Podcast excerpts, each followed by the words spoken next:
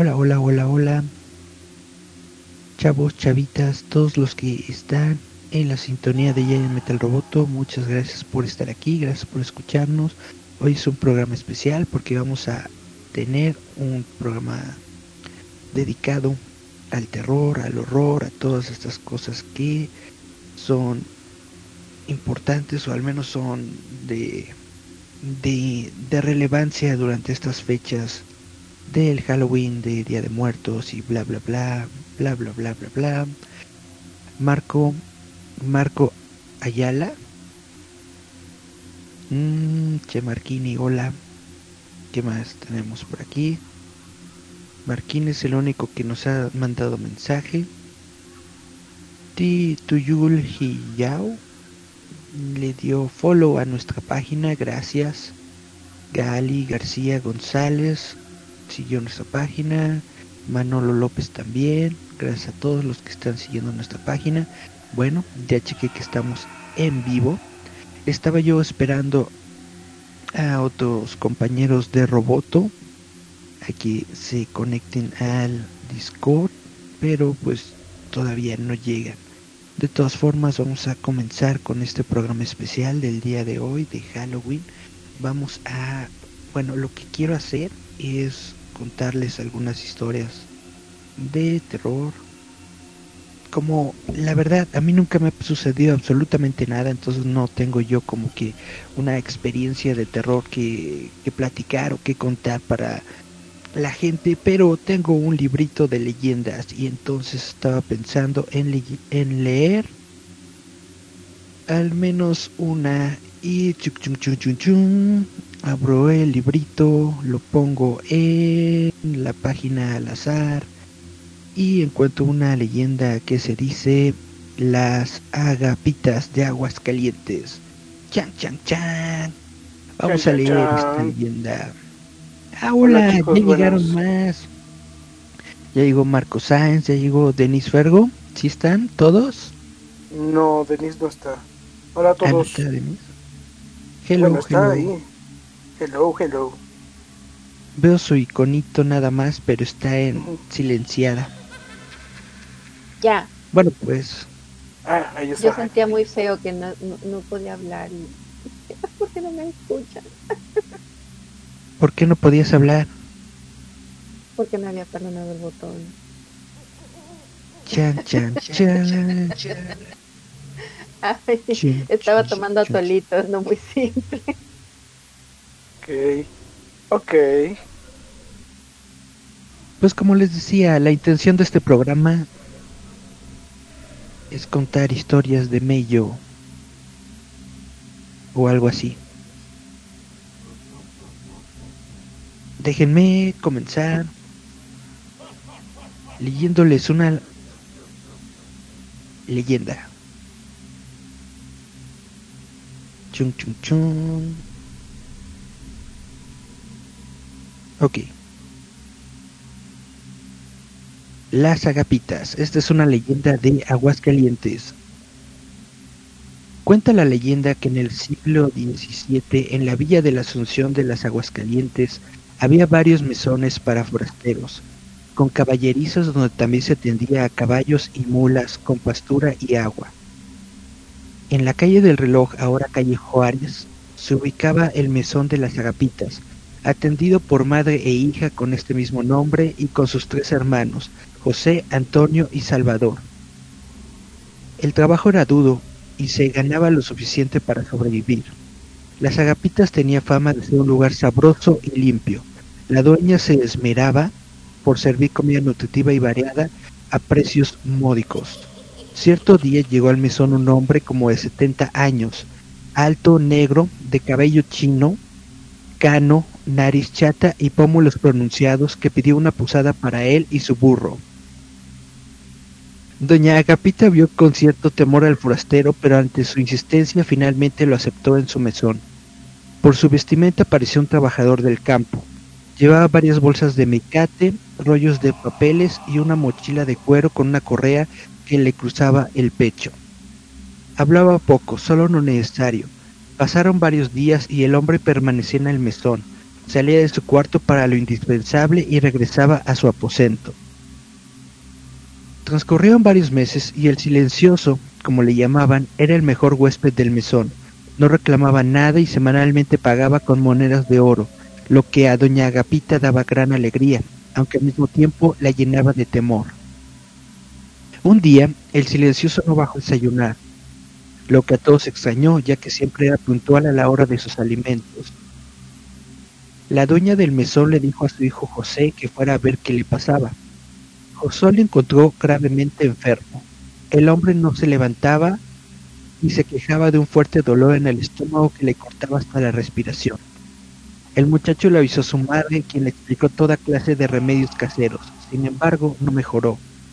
El hijo de la dueña se convirtió en su enfermero y una noche en la que el huésped agonizaba, le confesó su historia. Haciéndolo depositario de los bienes materiales que tenía a su cuidado, le contó que desde muy joven sirvió a una familia de españoles que vivía en Zacatecas y amasó una gran fortuna. La ilusión del patrón del hombre silencioso era regresar a su país y vivir en España como Marajá, disfrutando del dinero que había logrado forjar en la Nueva España. Pero no fue así. Su esposa falleció repentinamente y el hombre no quiso trabajar más. Un día le dijo al negro, después de mi hijo, tú eres la persona más cercana en la que deposito mi confianza. Ya que no puedo llevar conmigo mi fortuna, haremos un escondite en el Cerro de los Gallos. De ahí ocultaremos el oro y la plata. Fue un trabajo de mucho tiempo, lo realizábamos en la noche para que nadie se diera cuenta de lo que hacíamos. Una vez que lo terminamos me hizo el depositorio del tesoro. Nos despedimos con lágrimas en los ojos y después de darnos un abrazo de amigos, mi patrón se fue. Yo me quedé esperando su regreso. Le contó que su vida había sido muy solitaria, que había vivido como ermitaño cerca del lugar donde estaba enterrado el tesoro, vigilándolo como un verdadero centinela, pero como últimamente se sentía enfermo, un día decidió irse a vivir a Aguascalientes para aliviarse. Así es como llegó al mesón de las agapitas, en donde fue recibido con afecto con los dueños del lugar. El hombre silencioso le pidió a José cuidar de la fortuna del señor González, ya que estaba seguro de que algún día su patrón regresaría por ella. Le solicitaba que le dijera al señor González que de la fortuna solo había tomado lo indispensable para sobrevivir, así como se lo había prometido, y que hasta el último minuto de su vida le había sido fiel. Solo la muerte le había hecho romper su promesa. El hombre hizo jurar a José que cumpliría al pie de la letra su encargo y le dijo que así como él había hecho, podría tomar solo las monedas necesarias para vivir, sin extraer más de lo indispensable. El negro le entregó al hijo mayor de doña Gapita un mapa para que conociera el lugar y desde lejos lo vigilara. Le regaló su burro y sus pocas pertenencias. Ese día antes de la medianoche falleció el mozo del señor González. Posteriormente se le hizo un decoro de hierro y por varios días se habló de su paso en el mesón de las agapitas. José estaba inquieto y a nadie habló del secreto del silencioso. Por las noches estudiaba el plano que el negro le dejó y recordaba palabra por palabra lo que le había dicho. No se atrevía a investigar el lugar donde había escondido aquel dinero. Hasta que un día dijo a su madre que iba a San Juan de los Lagos a pagar una manda. Tomó el burro que le dio el negro así como el mapa y se fue. Llegó a la falda del Cerro de los Gallos, dio vuelta al poniente hasta desembocar al río de San Pedro. Subió al cerro y al llegar hacia la cumbre descubrió una meseta donde encontró un pino a los 20 metros, se encontró con una maleza y después con una hilera de nopales. Al final de esta había una tapa grande con un tornillo de fierro que tuvo que desatornillar. Por ahí bajó un pequeño túnel que le llevó a una puerta. Al abrirla, encontró una escalera que bajaba y al final se encontraban dos cuartos de un metro y medio cada uno, cerrados con puertas de fierro tenían las llaves pegadas, una era de bronce y otra de fierro. Era la de bronce en donde había monedas de oro y en la de fierro monedas de plata. José casi enloquece al encontrar dicho tesoro. Se llevó todas las monedas de oro que cubrió en su mochila y cargó al burro con barras de plata y oro. Lentamente llegó al mesón y dijo a todos que había encontrado el tesoro accidentalmente. El mesón de las Agapitas se transformó notablemente. Se convirtió en un hotel de lujo tanto doña Agapita como su hija se dedicaron más bien a la vida social. porque ahora tenía servidumbre que se encargaba de las labores del mesón. Fue un cambio total en la vida de esta familia. Un día que José había bebido mucho y se encontraba eufórico y trastornado, les platicó a sus hermanos, Antonio y Salvador, el gran secreto del negro, del cual ahora él era el depositario. Los hermanos aprovecharon que José estaba borracho y le robaron el plano, dispusieron una recua de mulas y se dirigieron al Cerro de los Gallos. Pasaron los días y los jóvenes no regresaban. Su madre se preocupó y le preguntó a José si no sabía algo de ellos. El joven recordó como en un sueño lo que había sucedido días atrás. Fue a buscar el plano y al no encontrarlo platicó a su madre el secreto del silencioso. José salió desesperado a buscarlos y solo encontró la recua de mulas. De sus hermanos jamás se volvió a saber. Aunque José quiso localizar el escondite, nunca lo pudo volver a encontrar. La tragedia de las agapitas se divulgó por toda la villa. José se volvió loco y doña Agapita y su hija un buen día abandonaron el mesón sin que nadie supiera el rumbo que tomaron. Guau, guau, guau, guau. Ya. Ya. Chan, chan, chan. Andar agarrando las. Señor esclavo. ¿Qué pasó? Por andar agarrando las cosas del señor esclavo. Exactamente. Eso es lo que hacían las leyendas de antaño, nos enseñaban como los valores de la época, ¿no? Ujú. El no robarás. El no andarás con la señora de tu, de tu vecino.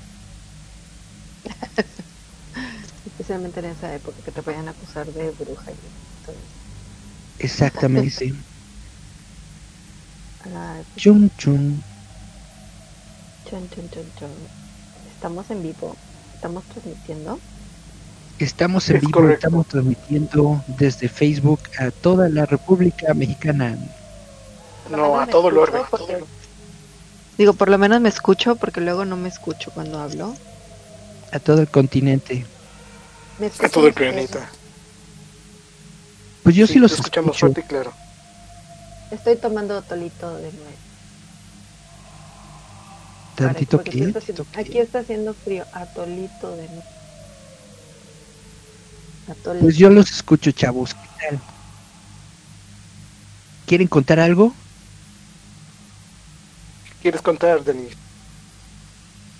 Lo que pasa es que a mí, a mí sí me suceden este tipo de cosas, porque este, yo lo traigo de, es mi herencia, es, es mi herencia, este, eh, ver cosas que no debían estar ahí, este, pues son situaciones que una, una ha aprendido a convivir.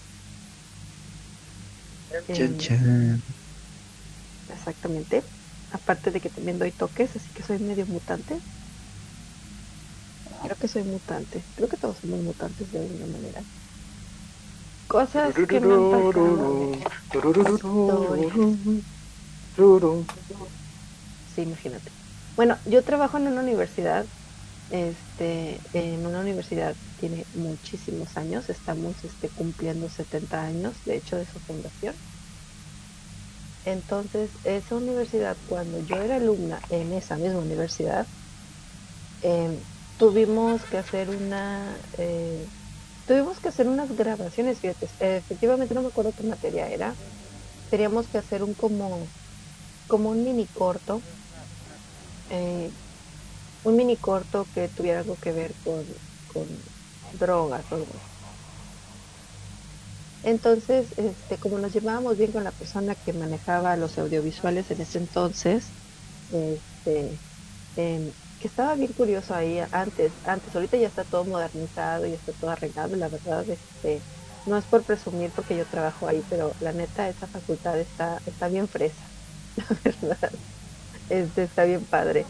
Pero antes, estamos hablando de hace unos um, 20 años, más o menos este todavía no arreglaban ese edificio era entonces en ese edificio estaba el cuarto oscuro de fotografía que tenía este sus máquinas reveladoras, sus luces rojas, por supuesto, y un cuadro negro, un cubo negro para este que pudieras entrar, cerrabas la puerta afuera y ya podías abrir la, otra puerta para que no hubiera ahí problemas de estar este em, pues haciendo ahí la malora a las personas que ya tenían rato este, revelando sus fotos, ¿no? Este, entonces, ¿qué pasó? Bueno, fuimos con la persona encargada del audiovisual y le dijimos, oye, pues está nuestro cuarto oscuro porque queremos hacer unas grabaciones como si estuviéramos en una disco, ¿no? Era el único lugar que parecía así, todo oscuro, las luces rojas, podíamos poner otro tipo de, globos o cosas y hacer nuestro show, ¿no? Porque se supone que era la historia de un muchacho que se lo llevaba a la muerte porque pues él no quería dejar las drogas. Entonces, este, creo que agarramos al, amigo menos probable de meterse alguna droga, o sea, el que se veía más inocente de todos nosotros, este, y, ahí vamos nosotros, ¿no? Y las mujeres éramos así como que las que lo, lo, incitábamos a que se drogara. Este, y resulta que eh, un amigo mío, que lamentablemente, bueno, él ya falleció hace unos unos, ¿qué serán? Unos cuatro años que falleció. Este, él era la muerte. Y pues mi amigo tenía una característica así bien padre. Su, él era, él era muy afecto a los grupos de rock, metal y todo ese tipo de cosas. Entonces siempre traía sus playeras negras, siempre traía sus pantalones negros, su greña era larguísima, tenía una greña hermosísima, larga, así que empezaba, primero empezaba lacio de arriba y terminaba así como caireles, así una cosa hermosa de cabello el hombre, y pues él era nuestra muerte. Aparte era buenísimo para hacer interpretaciones, este, un excelente imitador de, de, de Jim Carrey, la verdad. Y entonces, pues él fue la muerte, hizo todo su show, nos espantó, hizo sus caras de la muerte y todo, y nosotros grabando ahí en el, cuarto oscuro de fotografía, hasta que de pronto nos prenden las luces solas y nosotros así como que mirándonos unos a los otros, así como que, ah, ¿quién prendió las luces? Y nosotros no, pues no hay nadie junto a la luz, porque estaba el amigo que grababa y los demás estábamos ahí hechos bolas supuestamente en la disco amontonados. y de pronto se apagan otra vez las luces y no las vuelven a prender ahora las luces rojas y nosotros así como que y la verdad es que en vez de salir corriendo, este, creo que tan acostumbrados estábamos, eh, las personas con las que yo me juntaba, a, reaccionar a películas de terror, que nuestra reacción fue así como que, oigan, este, como que tengo que ir al baño y yo voy por un refresco y así nos salimos despacito sin decir nada, no quisimos averiguar por qué se nos apagaron las luces quién las apagó, quién las prendió, no nos interesa saber. El chiste es que sí sentimos una vibra así medio pesada ahí donde estábamos y nos salimos. Entonces ya afuera dijimos, bueno, pues no pasó nada, pues ok. Y bueno, pues ahí acabó el, mini cuento de, de, lo que nos pasó por estar haciendo este videos a altas horas de la noche dentro de la universidad. Este, creo que ya no volvimos a grabar cosas así. Pero lo curioso no es esto, sino que mi amigo, el que te digo que falleció este hace como cinco años, él falleció en enero, hace como cinco años aproximadamente, cuatro o cinco años. Eh, pues yo lo he visto en varios lugares. Este, eh, de hecho, cuando falleció, a los pocos días yo lo vi dentro de la facultad. Yo ya trabajaba en la facultad y cuando lo vi pasar por el pasillo por donde siempre andaba, yo me fui caminando atrás de él porque pues yo lo vi. Y ahí voy atrás de él. Y era él, era su, su playera negra, era su mochilita de siempre, era su greña larguísima.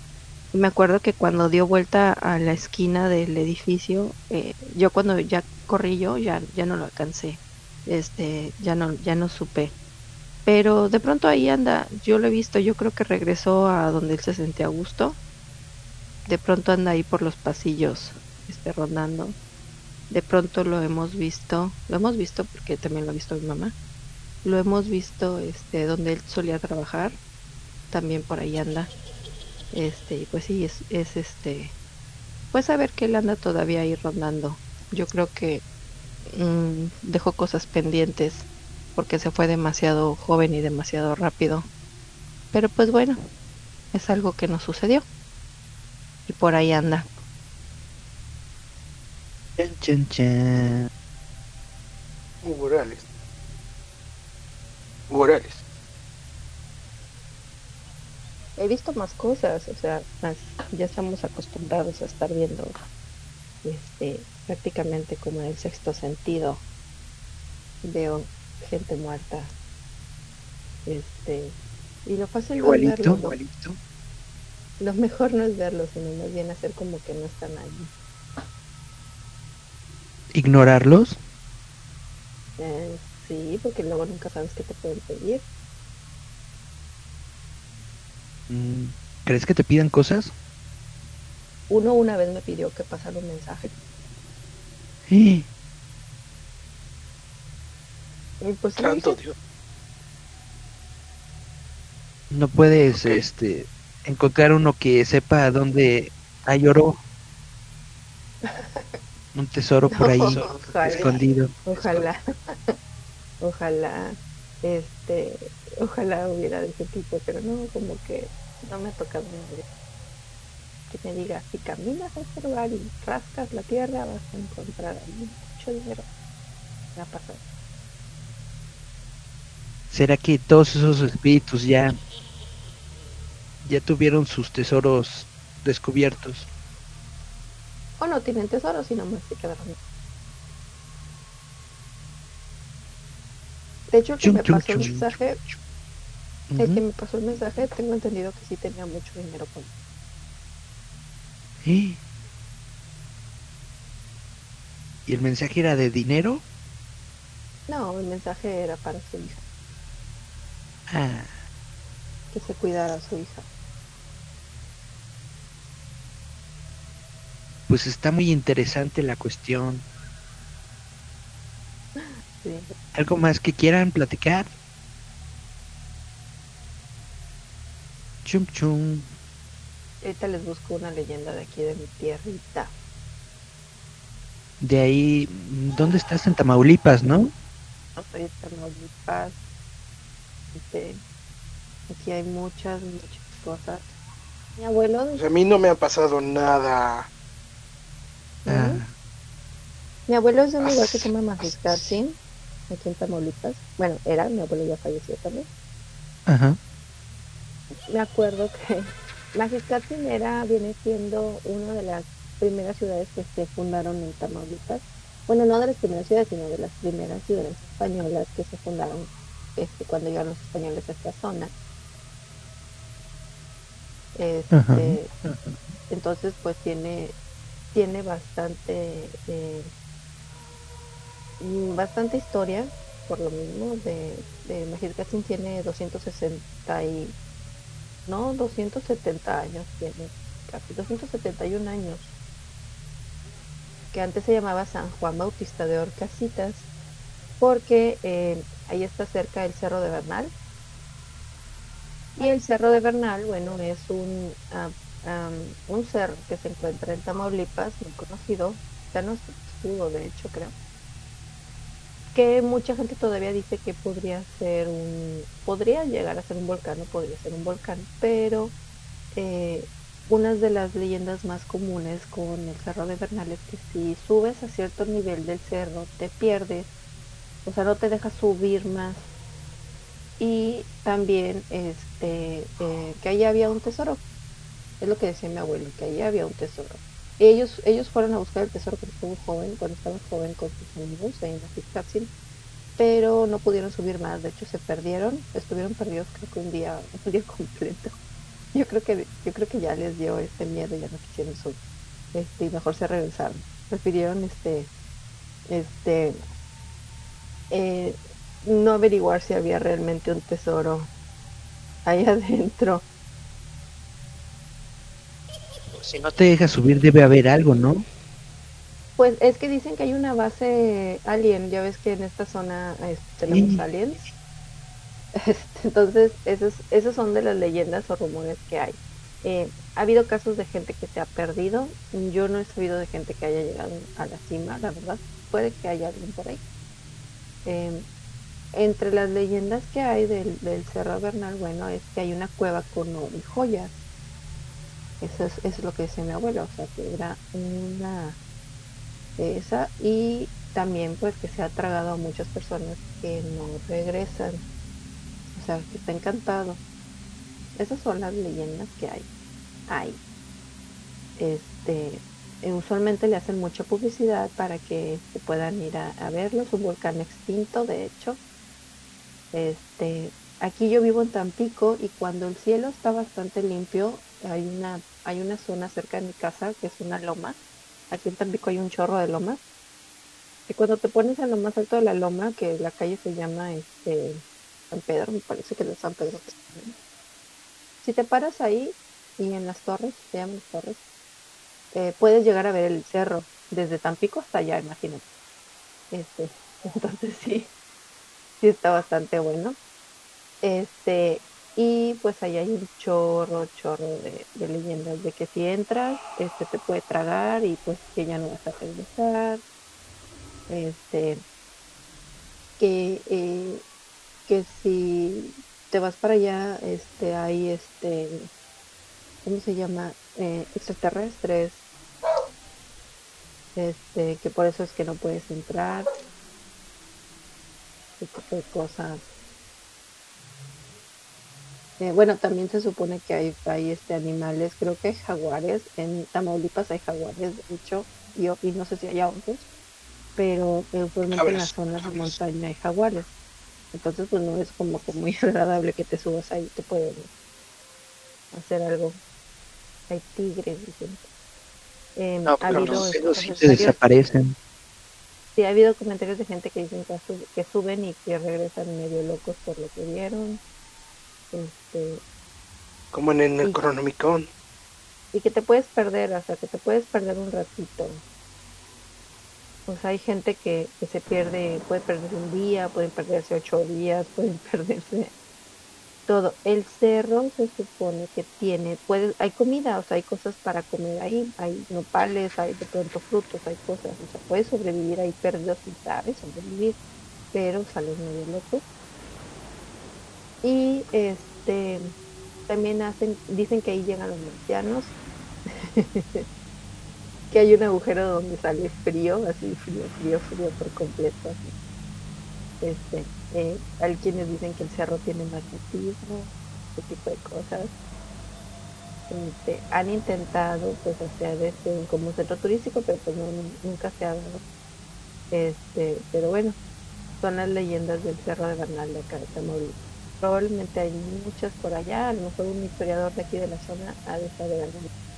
Este, cosas más. ¿Centro turístico en el cerro?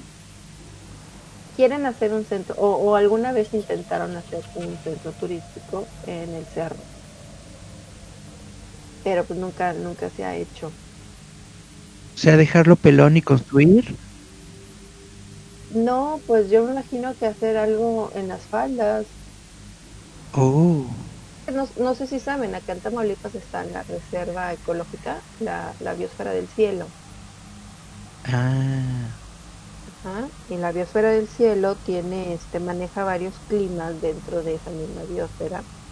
Es un lugar bastante grande en el centro de Tamaulipas, muy bonito, que empieza, eh, llegas a Gómez Farías, a una ciudad que se llama Gómez Farías, y de Gómez Farías te vas hacia el cielo.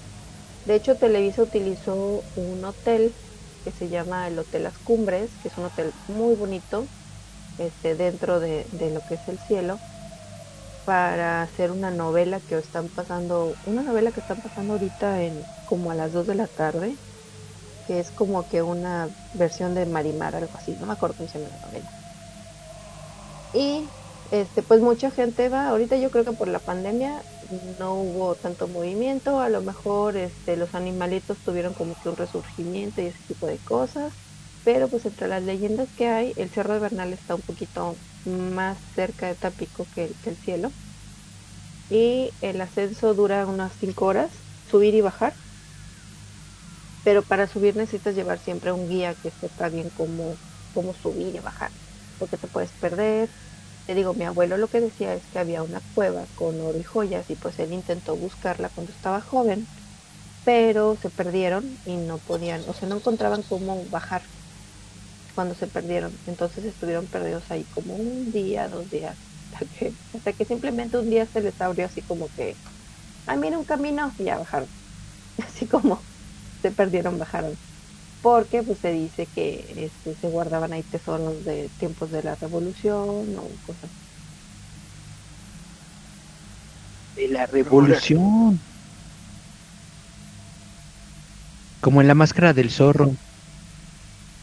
A lo mejor. Bueno, si se das cuenta, hay una película de que se llama La Sierra, el Tesoro de la Sierra Madre. ¿Hay película? Wow. Hay una película de 1948, este, interpretada por Humphrey Bogart y John Ajá. Huston. Y fue grabada en parte aquí en Tampico, Chan, chan, chan. que habla sobre el tesoro de la Sierra Madre. No he visto esa película. ¿Sí encontraron el tesoro? Y fíjate que no supe qué pasó al final. No sé. Pues está muy bien. Es muy padre escuchar las historias de los estados. Yo creo que cada estado tiene sus propias historias, su propio lore. No, hombre, Aquí mismo- Acá por Sí, sí, Iztapalapa, en el Cerro de la Silla, también se cuentan cosas similares. Hay un cerro de la silla en Iztapalapa. Cerro de la Sí. Estrella. Ah, estrella, sí, perdón, sorry. De la estrella. En donde hacen la. ¿Cómo se llama eso? El Via Crucis. Ajá. Crucis. También ahí dicen que se aparecen aliens y, y de que hay oro y cosas así. Dicen que hay una cueva que se abre no sé cada cuántos años. Que se escucha una campana. Pam, pam, pam. Y entonces la cueva se abre.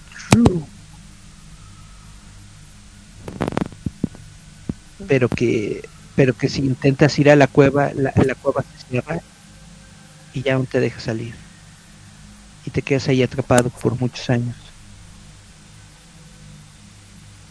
Chan, chan, chan. Aquí tenemos nuevo, veo una nueva conexión. Ah, Estela. Estela se unió al Discord. Hello, hello. Hola. Hola, hola. Hola. ¿Cómo estás, Los escucho como dobles. Pues más o menos. Es nuestra amplia personalidad. A lo mejor No, tienes ahí también- abierto el. Si tienes abierto el, el video en, en Roboto, en Facebook, a lo mejor es por eso. Sí, Escucha tengo abierto el- video en Facebook. Según yo no. Ya que hablas de leyendas en el surponiente de la ciudad, Ajá. alguien me pasó un cuentito de acá, que pasó acá por Tláhuac. Pues quería compartírselos. Venga, écheselo. Se llama El Gran Nahual de Tuyehualco. Venga. Ahí va. Durante muchos años trabajé como taxista en la Ciudad de México y en el área metropolitana, pero debido a este incidente que perturbó mi vida, dejé este noble y amado trabajo. Recuerdo que una vez a las 23 horas y estaba cenando tacos con mis otros amigos taxistas, cuando de pronto una familia me solicitó el servicio, a que accedí, total, era el último viaje y después me iría a descansar. El padre de esta familia me pidió amablemente que los llevara a Toyohualco, pegadito a Tláhuac, a los impresionantes cerros donde se rumora que las brujas hacían su aquelarre durante las épocas. El señor me metió por los Reyes La Paz y rodeamos el cerro de Santa Catarina. Estaba oscuro y para colmo ni la luna me alumbraba. Tardamos aproximadamente unos 40 minutos y llegamos y llegamos. Él me pagó y solo me dijo, te regresas igual amigo, que Dios te bendiga, muy buenas noches. Yo le exclamé igual, si ya me confundí para salir de este pueblo, no se marche y ahora, ¿cómo me regreso? argumenté. El Señor me dijo, está bien, mire, tome por el camino, por lo que más quiera, ya no suba nadie en el camino. Póngale seguro y por su madrecita, no se pare ahí. Pasan cosas raras y sin cortura. No se detenga, por favor, ¿ok? Le dije, extraño, y estaba bien, y me enseñó el camino. Yo me, yo me imaginé que era una zona de asaltos, y mejor quería salir rápido de ahí. Como estaba oscuro y no se veían más que los campos de maíz y los sembradíos, procuraba no dañar el carro y miré de reojo por las milpas, por las milpas. Si se movían extrañamente, pues aceleraría. Al entrar a la vista de frente, al centrar la vista de frente, vi algo parecido a un perro, con cruza de lobo, caminando en dos patas y cargando un cerdo con sus potentes y musculosas manos. Esa bestia estaba caminando delante de mí. La misma buscaba algo en el. Al momento no se percató de mi presencia. En eso giró su desgraciado rostro y me miró fijamente a los ojos. Ahí sentí como la sangre se me congelaba. Ese monstruo me lanzó la mirada de muerte. En ese instante abrió su mandíbula con todo lo que daba y dejó caer el, el cerdo al suelo mostró sus potentes colmillos. Yo aceleré el auto y casi lo atropello. Esa cosa rugió muy molesta y corrió tras de mí. Pero gracias a Dios no me alcanzó. Los minutos hacían horas y no lograba salir de la carretera.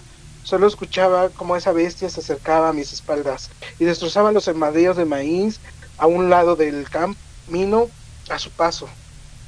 Gracias a Dios, pocos minutos después encontré la carretera y en menos de lo que es, en poco tiempo estuve en la base de taxi donde mis amigos ya me esperaban. Tenía la boca seca y no podía hablar, estaba confundido. Y no me creían lo que, de lo que vi. Mejor me marché a dormir y olvidar esa amarga experiencia. A la siguiente noche, antes de la mitad de esta, hice otro viaje hacia Avenida Tláhuac y la colonia Nopalera. Cuando iba de regreso, un extraño y enorme hombre me hizo la parada.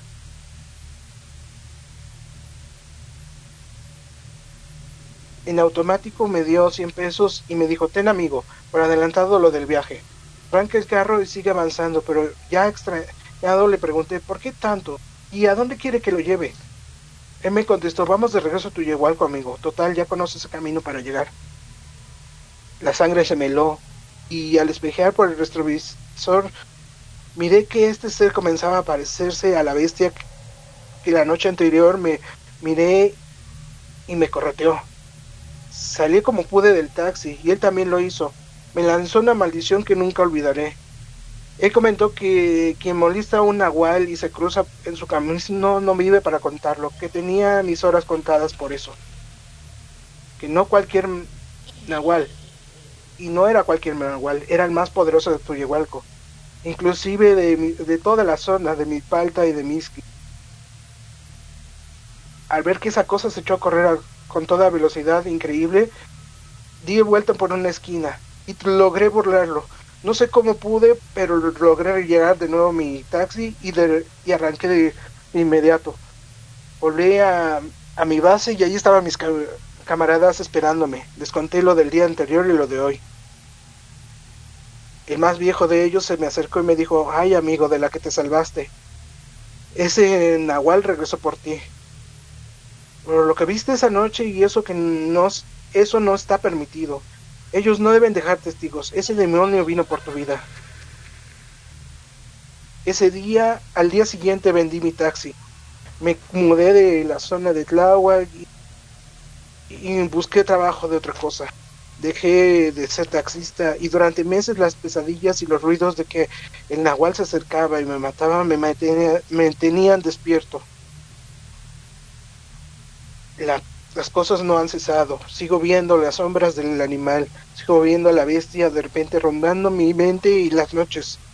No sé si algún día dormiré otra vez en paz.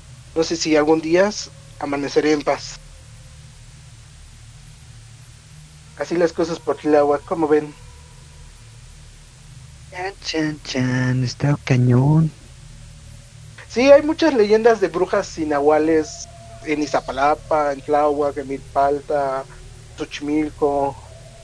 Este, y una y por ahí muchos dicen que hay muchos nahuales todavía por las es un nahual, es una especie de brujo que se transforma en animales y que está en Un comunión con la, con la tierra. Ajá, un cambia forma. Ponen la De piel, hecho, hay ¿no? una, hay una Sí, versión, sí. hay una versión este nativo americana del nahual.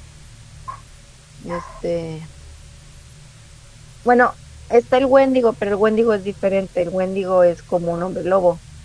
Pero estos son skin. ¿Ese de dónde es? El Wendigo es creo que de Canadá.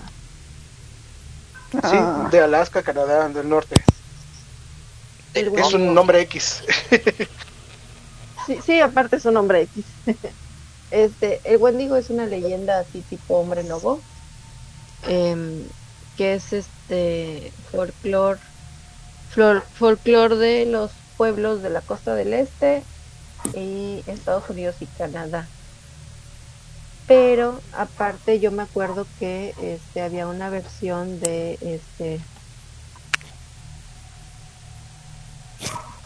eh, que el nahual nativo americano, el equivalente a nuestro nahual, era skin, skin crawler, skin, Cambia piel, como decía Eric, se ponían los pieles de los animales y se transformaban en ellos.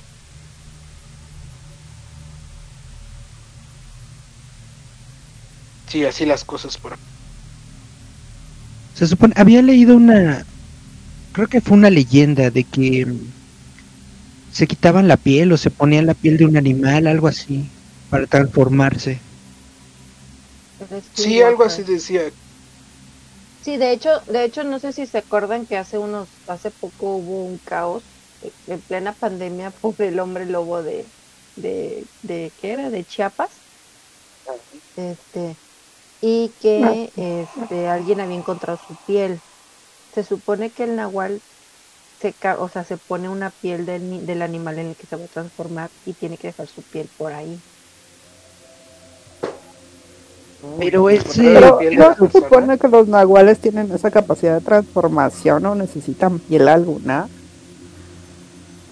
Necesitan, dependiendo ¿La de luna? nahual. Ah, Es que hay de nahuales a nahuales. Sí, es que es que no es lo mismo.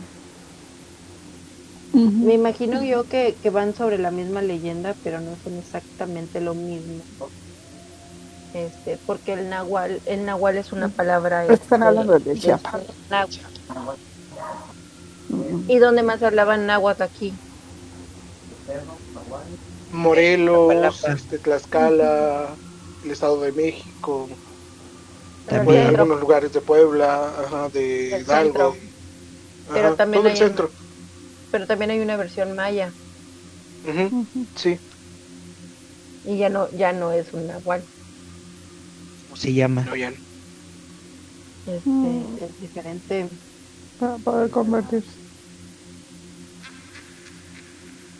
Chan, chan. Estela, ¿quieres platicar algo? ¿Tienes alguna leyenda que nos quieras compartir? No, nada, es que aquí me están dando una cátedra impresionante de, de que no todos los nahuales necesitan la piel para transformarse. En específico, los que la necesitan eran los de Norteamérica y los europeos, que los más aquí en, en nuestro país tienen como que la capacidad por sí solos. Sí, por eso los druidas se vestían como lobos y Y como Los druidas eran más como de ositos Ajá. Y eso lo imitaron a y los toman el espíritu del animal. Ajá. Los Eso druidas, era lo que me estaban acá contando. los druidas no son de, de Inglaterra, ¿Los qué? los druidas. Sí, Los druidas eran este, gaélicos, ¿no? de toda la zona de, de Francia, aparte de España, en Inglaterra, perdón. ni- Gran Bretaña, Irlanda y algunas nor- zonas de España. Ajá. Ya. Los druidas. Me estás aplastando, ¿cuánto es ese? ¿Eh? Perdón, ¿Qué? es que aquí está una gatita y me estoy acomodando y la estoy apachurrando.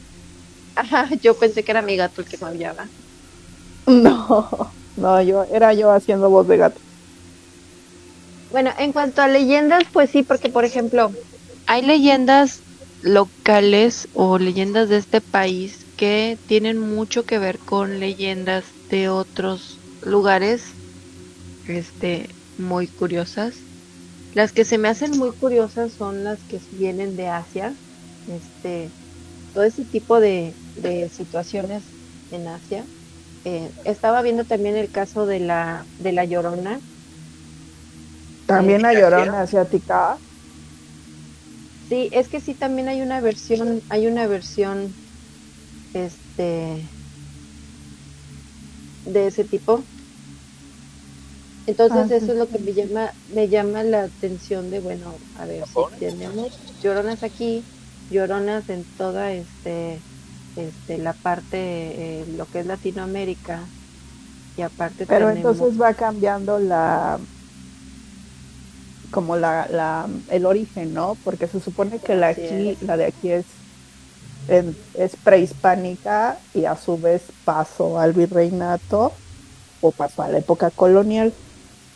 Pero usualmente siempre es una asiática. mujer que fue, que fue lastimada de alguna manera. O sea, sie- casi siempre es una mujer este que fue a- que fue este, lastimada de alguna, de alguna manera. En todas las culturas del, del mundo lastiman a las mujeres. O sea, por No, ejemplo, pues no existe imagino una que se llama la Pontianak, Ajá. Pon- este, Pontianak, así se llama, esa es de Indonesia.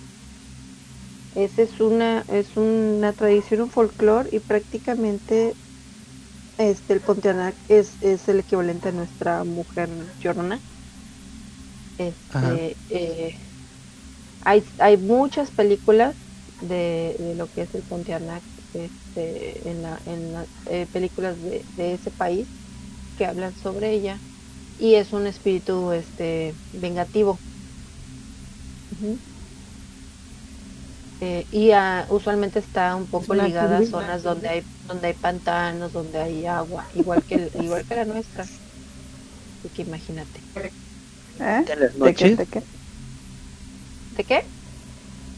Que También la, grita ¿Qué en las tipo de noches. llorona asiática es el, el la teque teque? ah la tequeteque que es la que ¿Es vengadora? por los codos sí y va- ¿Camina por los codos? Camina por los codos. Se supone que por eso hace teque teque, porque es el sonido de cuando teque teque teque teque. teque. Corre muy rápido con los codos. La partida de la No. Ajá. No, aquí me. Sí. aquí me está contando que no es por eso, sino porque la mataron con un objeto que hacía ruido, tipo tijeras de pollero, por decir un algo. Entonces, cuando escuchas el tic, es porque está atrás de ti. Y hay una película Hay, hay una película. Exactamente. con una guadaña. una guadaña. Y está también la otra que es la versión de la, la Kuchiake Ona. Kuchisake, perdón. Kuchisake Ona. Que es la que tiene la cara desfigurada. Y que ella te pregunta, se acerca y te pregunta que si es bonita. Y, ah, y si le dices que no, pues ya te torces. Bueno, buscando sobre el teque teque y lo que decíamos de la llorona y ese tipo de cosas, una es, es, es el teque teque y en África hay una que se llama Miss Koi Koi. Tú que decías la, cómo era la de la de África, ¿no? Se llama Madame Koi Koi o Lady Koi Koi o Miss Koi Koi.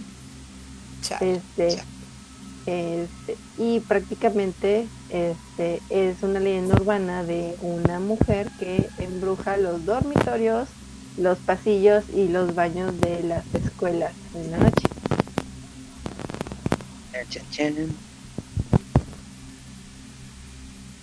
¿Y se le aparece a las niñitas en el baño? Se le aparece a las... No, nada más a las niñas, se le aparece. Cualquier estudiante. Este, y la leyenda, la leyenda dice eh, que era una maestra muy, muy guapa y que siempre usaba tacones rojos. Y que cuando caminaba por los pasillos se escuchaba él. Porque tienes razón, si caminaba con los codos.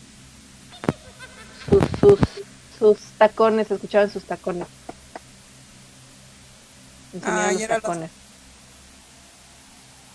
pero que ella era muy mala, era una maestra así horrible, mala, mala.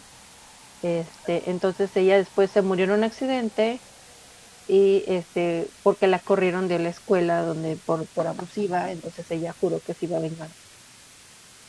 Que vivía en un y ahora, ahora se escucha el...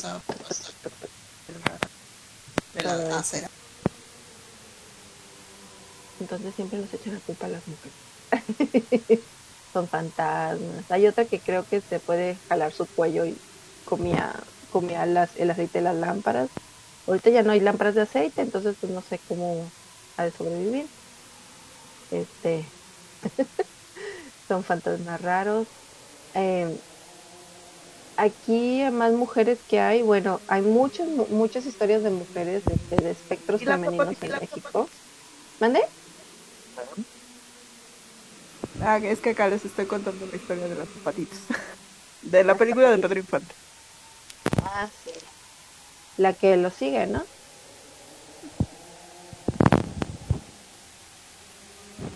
Sí, Este, aquí en México está la historia de la Dama del Blanco.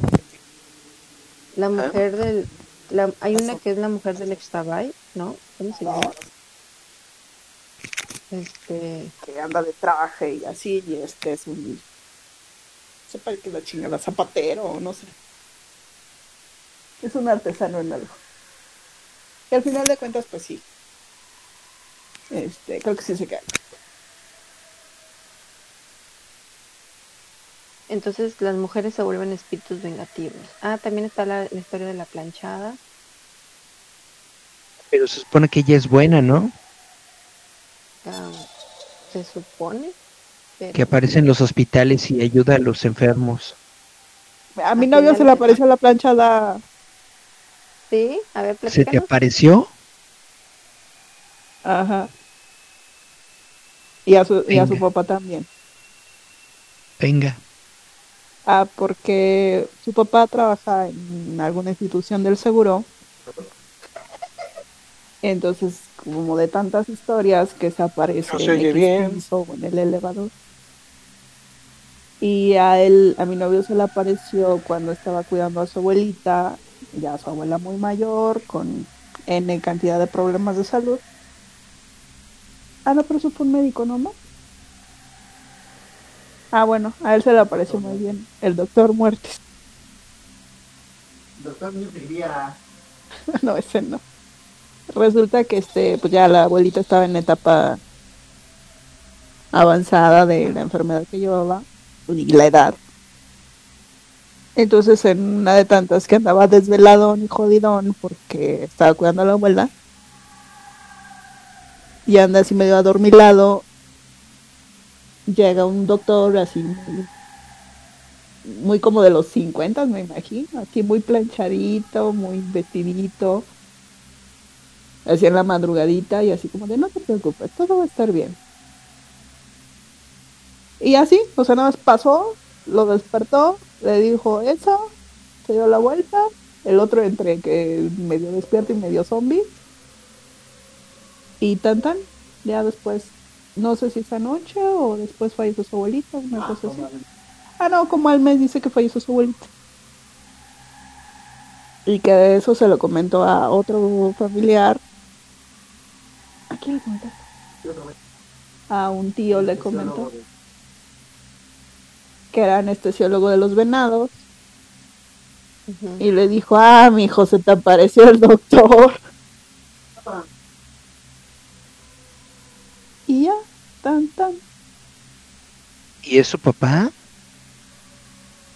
No, eh, su papá trabajaba o trabaja en el hospital.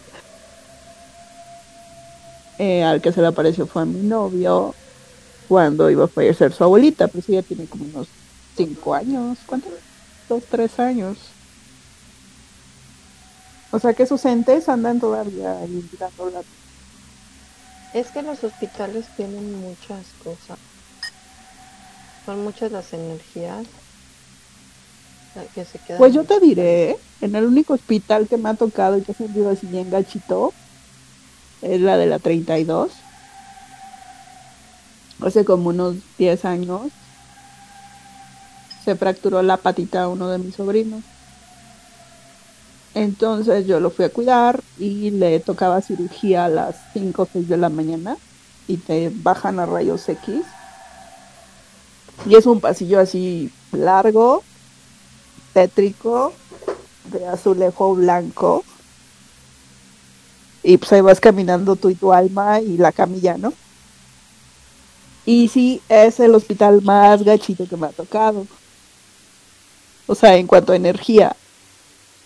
En otro que tuve así tres muertos de frente en camilla. Fue en la clínica, no es cierto, fue en siglo XXI, en la torre de oncología. Me equivoqué de elevador, así casual. De, ay, qué chingado, ¿dónde ando? No sé. Ah, de este lado hay un elevador. Ah, de este lado me bajo. Pues bolas, era como que la trastiendita. O sea, donde sacaban a todos los muertos por ahí. O sea, estaba el, el, el elevador normal de gente normal. Te metiste el elevador de servicio. Sí, entonces en una de esas me bajo en- en- y, y está un enfermero ahí junto a mí, mete una camilla, ¿no? Yo así de, ah, ok, planta baja, gracias. Siguiente piso, se vuelve a meter otro con otra camilla. Y yo, "Ah, ok.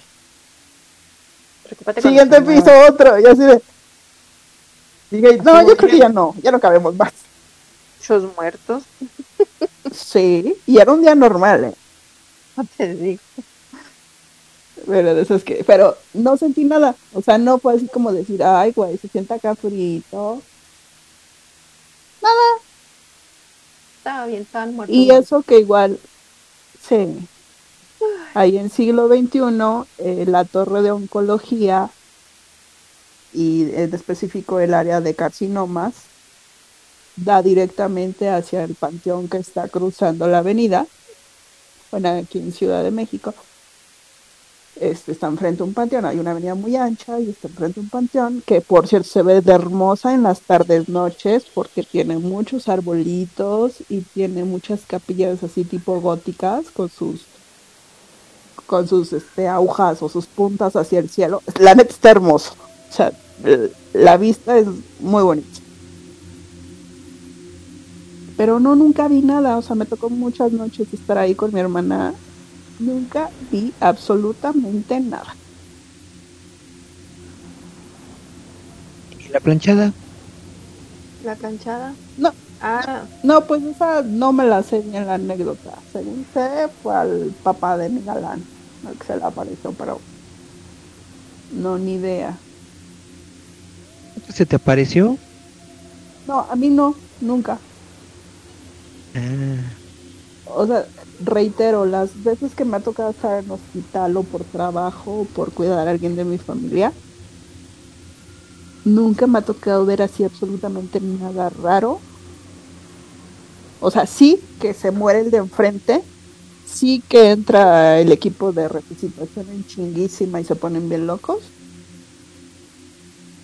pero nunca me ha tocado así de, de ver cosas paranormales. Chan, chan, Y miren que sí chan. me han tocado muchas noches en hospital.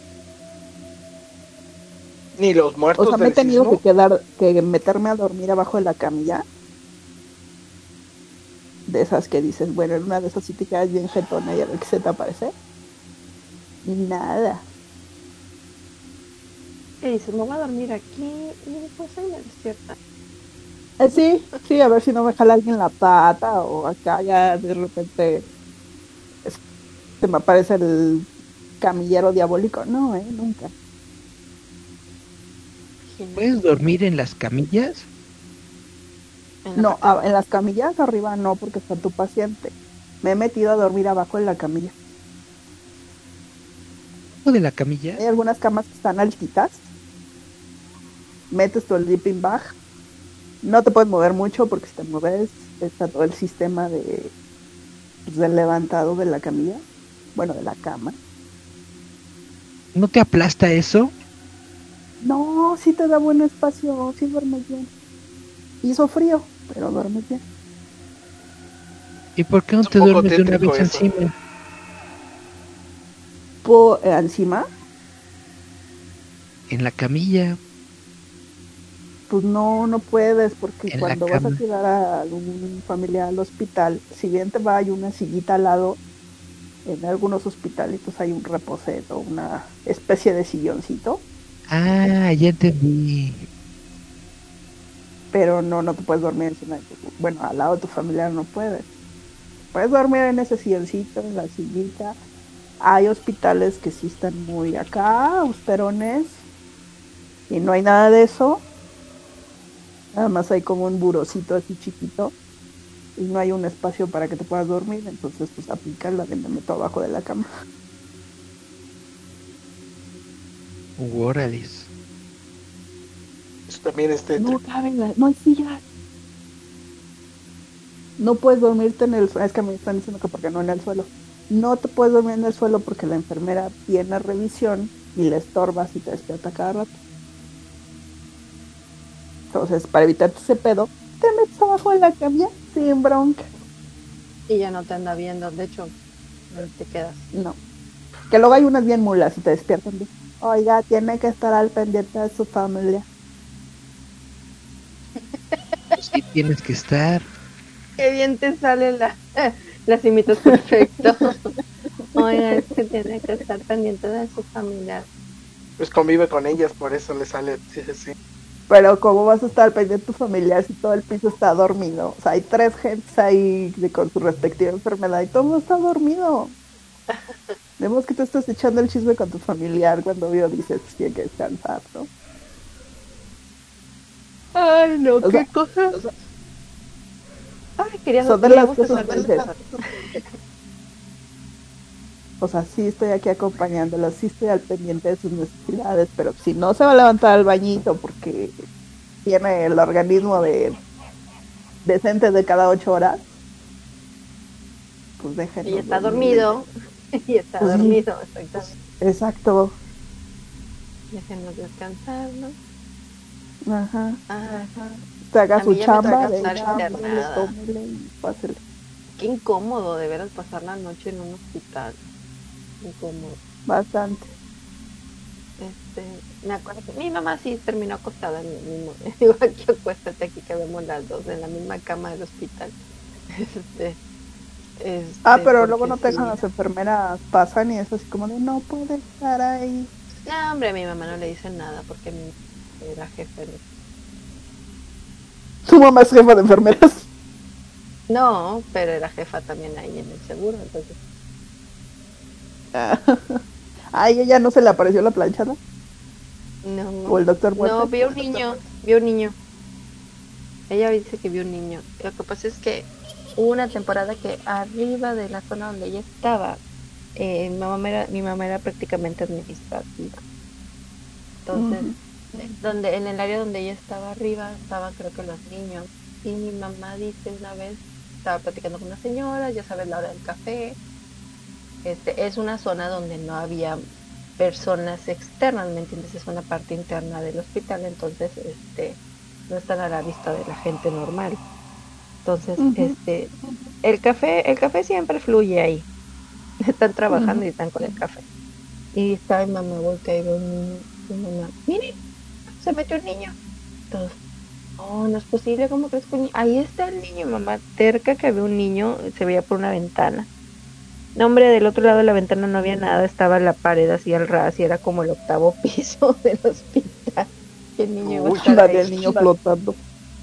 Este el niño, sí, no, pues es que se morían y se quedaban. Usualmente los niños, los niños se quedan, no saben, no saben qué onda. No saben que se Este, tienen que yo- ir a la luz. Ujú. Yo trabajé en una en una valle del Bravo, cuando todavía eran, eran valles del Bravo, ¿se acuerdan? Las, las valles de México, las universidades, la UVM, antes eran, eran Universidad Valle del Bravo, UVB. Este, y en esa universidad en la que trabajé se apareció un niño. Este, muchos, muchos lo habían visto, el niño corría por los pasillos. Este, decían, varios, varios dijeron que lo primero que veían era como una luz, como si se, como si bajara una lucecita al pasillo y nada más de pronto avanzaba por el pasillo y de la nada la bola se transformaba en un niño que salía corriendo así por, por el pasillo y los escalones y bajaba, bajaba al otro piso. En ese edificio, este, una vez, una, una alumna, me tocó estar dos veces con ella. Esta chava decía, no maestra, lo que pasa es que a mí me hacen muchas cosas, dice, me cierran las puertas, me dejan encerrada.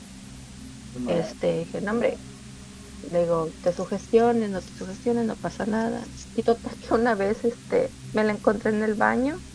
Yo entré a lavarme las manos, el baño estaba al lado de los salones, no, o sea, bien, todo bien céntrico ahí. Ajá.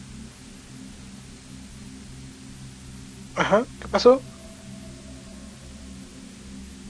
Se interrumpió la dejó. historia. Ya nos dejó en suspenso. Chan, chan, chan. Eso también da miedo. sí. Denise. La historia. Hello. ¡Qué miedo! Dio un salto cuántico. Chan, Se chan, lo llevaron, chan. no puedes contar esa historia. Eh, Oh, por Dios. Ándale. Es una reafirmación de no debería de haber contado esa historia. Que no debía haber chan, contado chan. eso. Pero todavía aparece su iconito. ¿Por qué no se escucha nada? Porque no está con. Chan, chan, chan. ¿Y ahora? ¿Quién tiene otra historia para no quedarnos tanto? ¿Quién quiere contar algo más? Chung. Déjame ver, déjame ver. Chung, chung. Tengo. Yo siempre relaciono esta época con, con Poe, con Lovecraft, y con, con toda literatura gringa de terror. Eso es cool. Pues, muy americano se me hace. Ajá. Entonces, tengo uno de mis cuentos favoritos de estos escritores de, de terror, terror cósmico, escribían, que se escribían cartas con Lovecraft, es Robert Bloch. Me escuchan, me escuchan. Denise? Es que yo estaba hablando y ya no me dejó contarles, de pronto no podía transmitir. No, no quieren que nos cuentes. ¿Dónde me Qué quedé? miedo. ¿Dónde, ¿Hasta dónde se quedaron? ¿Hasta dónde escucharon? Ah, Em, ¿Dónde? yo A escuché lo del niño que veían una luz para antes de que se aparecía. ¿Hasta ahí llegaron? De veras hasta ahí, ahí Ajá. se me cortó, les, les conté Sí. casi todo. Sí. Qué bárbaro. Bueno, se los cuento otra vez. Resulta que en esa misma escuela, es una escuela pequeña, este, que no está aquí en Tampico, está en otra ciudad, este, y en esa otra ciudad pues estaba en la prepa, no era la prepa como la prepa fresa, la universidad fresa, y yo estaba dando clases de diseño. Entonces, este, una de mis alumnas me decía, ¿me escuchan? sí. Sí, sí. Ah, ok, porque dije, ¿se corta esto o qué onda? Porque ahorita es lo que les estaba platicando cuando se me cortó. Este, mi alumna me decía que ella siempre la historia. ella decía que siempre le cerraban las puertas. Entonces sucedió que los baños que estaban junto a los salones, yo entré para lavarme las manos y después atrás de mí entró ella para agarrar una servilleta de papel y se lavó las manos también. Y cuando ella se voltea para querer salir, en ese justo en ese momento, ella no puede girar. Haz de cuenta que le cierran la puerta. Es como si, como si al momento de querer salir le avientan la puerta y se la cierran. Y ella al querer girar la perilla para abrir la puerta no puede. O sea, por más que intenta, no puede abrir la puerta. La jala y no puede. Y yo me quedé así como que, ay, vaya, vaya, vaya, vaya.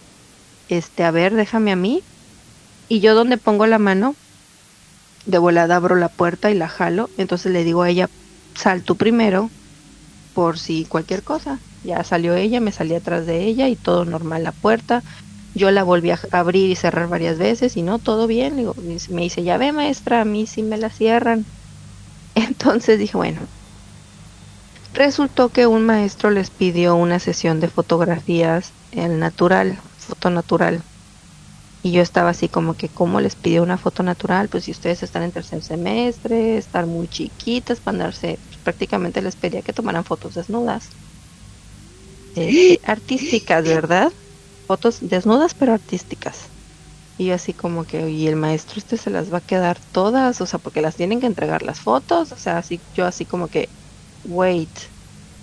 Total que muchas de esas chicas no querían, incluso un, un alumnito, un, uno de ellos, un muchacho, no querían tomarse esas fotografías o no se sentían muy a gusto así. Entonces me dijeron, maestra, queremos que usted entre con nosotros.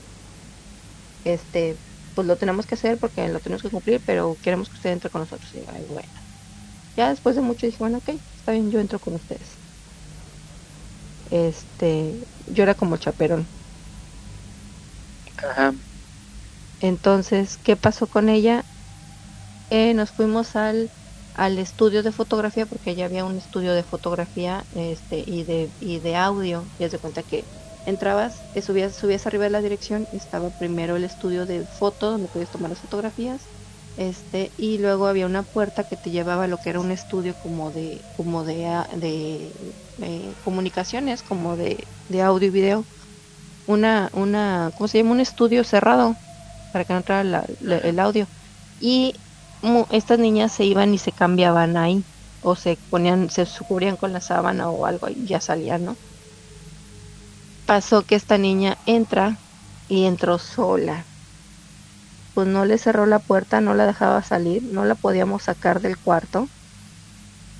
Estaba la puerta atorada, no podíamos abrirle la puerta. Y ella jalaba y jalaba porque decía que sentía, o sea, que sentía como que una presencia y no podía abrir la puerta ya después de mucho intento, este, de la nada la puerta se dio. Haz de cuenta que se abrió solita, como si se la aventaran, y, y, y ella casi se cae y ya salió. Este, y pues ya no quiso continuar con las fotografías porque le dio mucho miedo. Dijo, no, pues mejor que me las tomen fuera en otro lugar porque aquí ya me dio mucho miedo. Este, y pues eso es lo que ella tenía, que, que le cerraban las puertas y no la dejaban salir de los lugares. Ahí en esa escuela. Pues está muy tétrico. Esta niña venía de, de no sé qué ciudad de Veracruz, fíjate, porque ella no era de Tamaulipas, ella venía de, de un lugar de Veracruz. Pero no me acuerdo ahí qué onda con... ¿Y al maestro ese no lo han metido en un Me o algo así? No, pues no supe ahí qué pasó, porque pues eso ya tiene... cuando yo estaba ahí fue como en el 2005 fue como en el 2005 cuando yo estuve dando clases ahí. Y pues yo sí le hice el comentario a, a los jefas de carrera, pues, ¿saben qué? Es que están muy jóvenes estas niñas como para... Eh, te estoy diciendo que tenía, e, en, en ese semestre tenía, tenía alumnitas, lo que pasa es que esa, esa prepa era de dos años. Entonces cuando terminaban la prepa de dos años, tenían 15, 16 años y estaban entrando a universidad. ¿Me entiendes? O sea, no tenían, algunas no tenían ni 18 años. No, pues eso sí es crimen, ¿no? Entonces a mí, a mí se me hacía así como que, o sea, él ponía de pretexto, es que son parte de la, o sea, según, según era su programa de fotos. Pero yo me quedé así, pero no tiene por qué ser obligatorio que se tomen fotos este al desnudo. ¿Me no. entiendes? Entonces yo sí, yo sí me acuerdo que yo sí le dije a la jefa de carrera y todo, y al final, al final la que terminó de trabajar ahí fui yo.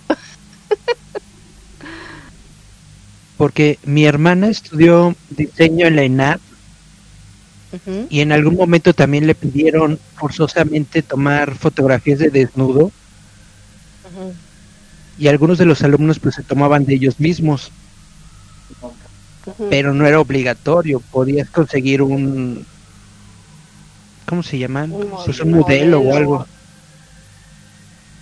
Exactamente, es, o sea, acá, acá sí, acá sí era obligatorio que fueran ellos. Yo me quedé, a ver, espérame.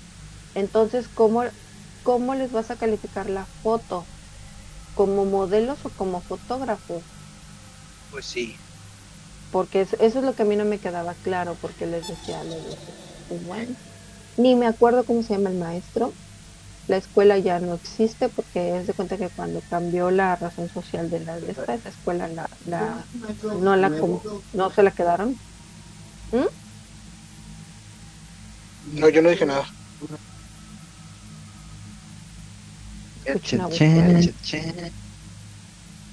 El chiste es que, Cacofonías del más allá.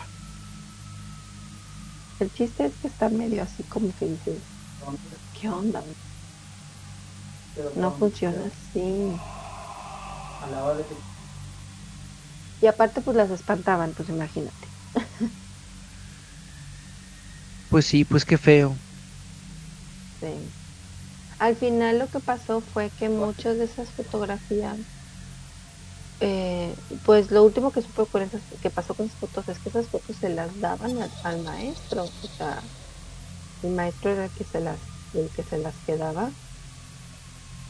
Este, pues era así como que para su este guardado especial ahí los tenía.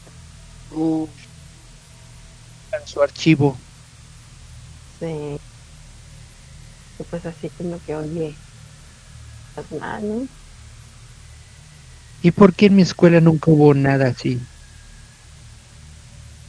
no sé. En mi escuela había fotografía y nunca, a mí al menos, a mí fotos, mm, yo le tomé unas fotografías a amigos como modelos, si quieres sin camisa a lo mejor, pero nunca, nunca Pues no, en mi escuela tampoco. A lo más que llegamos fue a modelo desnudo en dibujo. No, Y ya, pues y eso ya. también ya era mucho, era mucho despapalle. Pues sí. ¿Tiene alguna historia más, chavito? No, de escuelas tampoco. O sea, nunca me pasó nada en la escuela, afortunadamente. Así, Marcos quería platicar algo.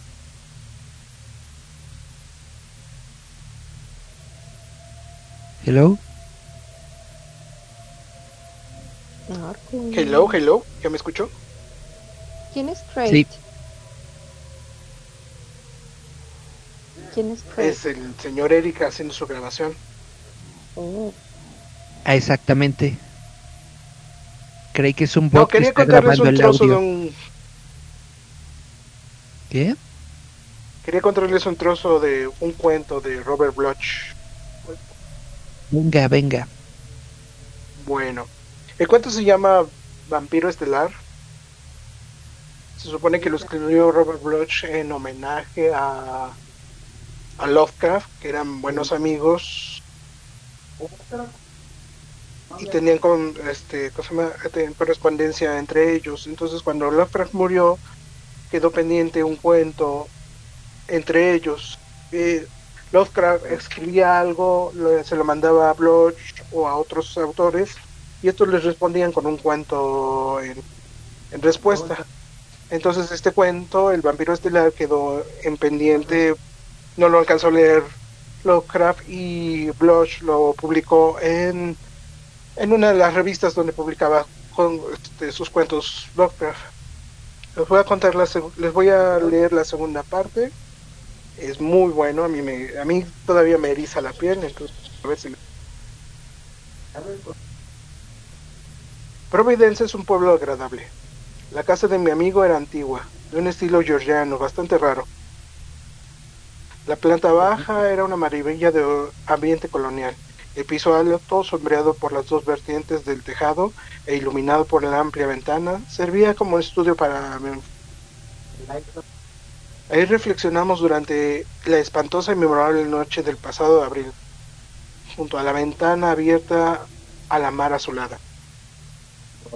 En una noche sin luna, una noche lívida que la niebla llenaba la vacía oscuridad de las sombras aladas. Todavía puedo imaginar con nitidez la escena, la pequeña habitación iluminada por la luz de la lámpara, la mesa grande, la silla de alto respaldo. Los libros tapizaban las paredes, los manuscritos se apilaban aparte, en archivadores especiales.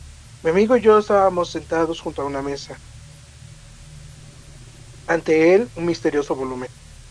El delgado perfil de mi amigo proyectaba una sombra inquieta sobre la pared, y su semblante de cerca adoptaba, a la luz mortecina, una apariencia furtiva. El ambiente flotaba como un presagio de una portentosa revelación.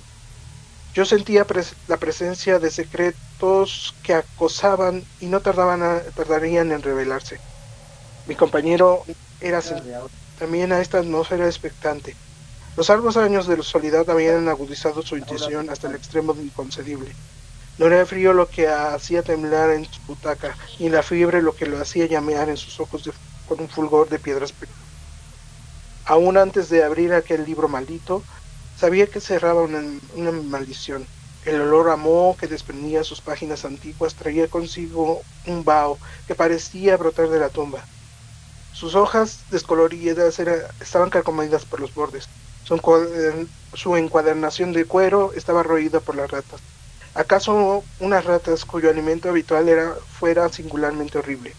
Aquella noche había contado a mi amigo la historia del libro, y yo lo había desempaquetado en su presencia. A principio parecía deseoso, ansioso diría yo, por empezar enseguida su traducción. Ahora, en cambio, vacilaba.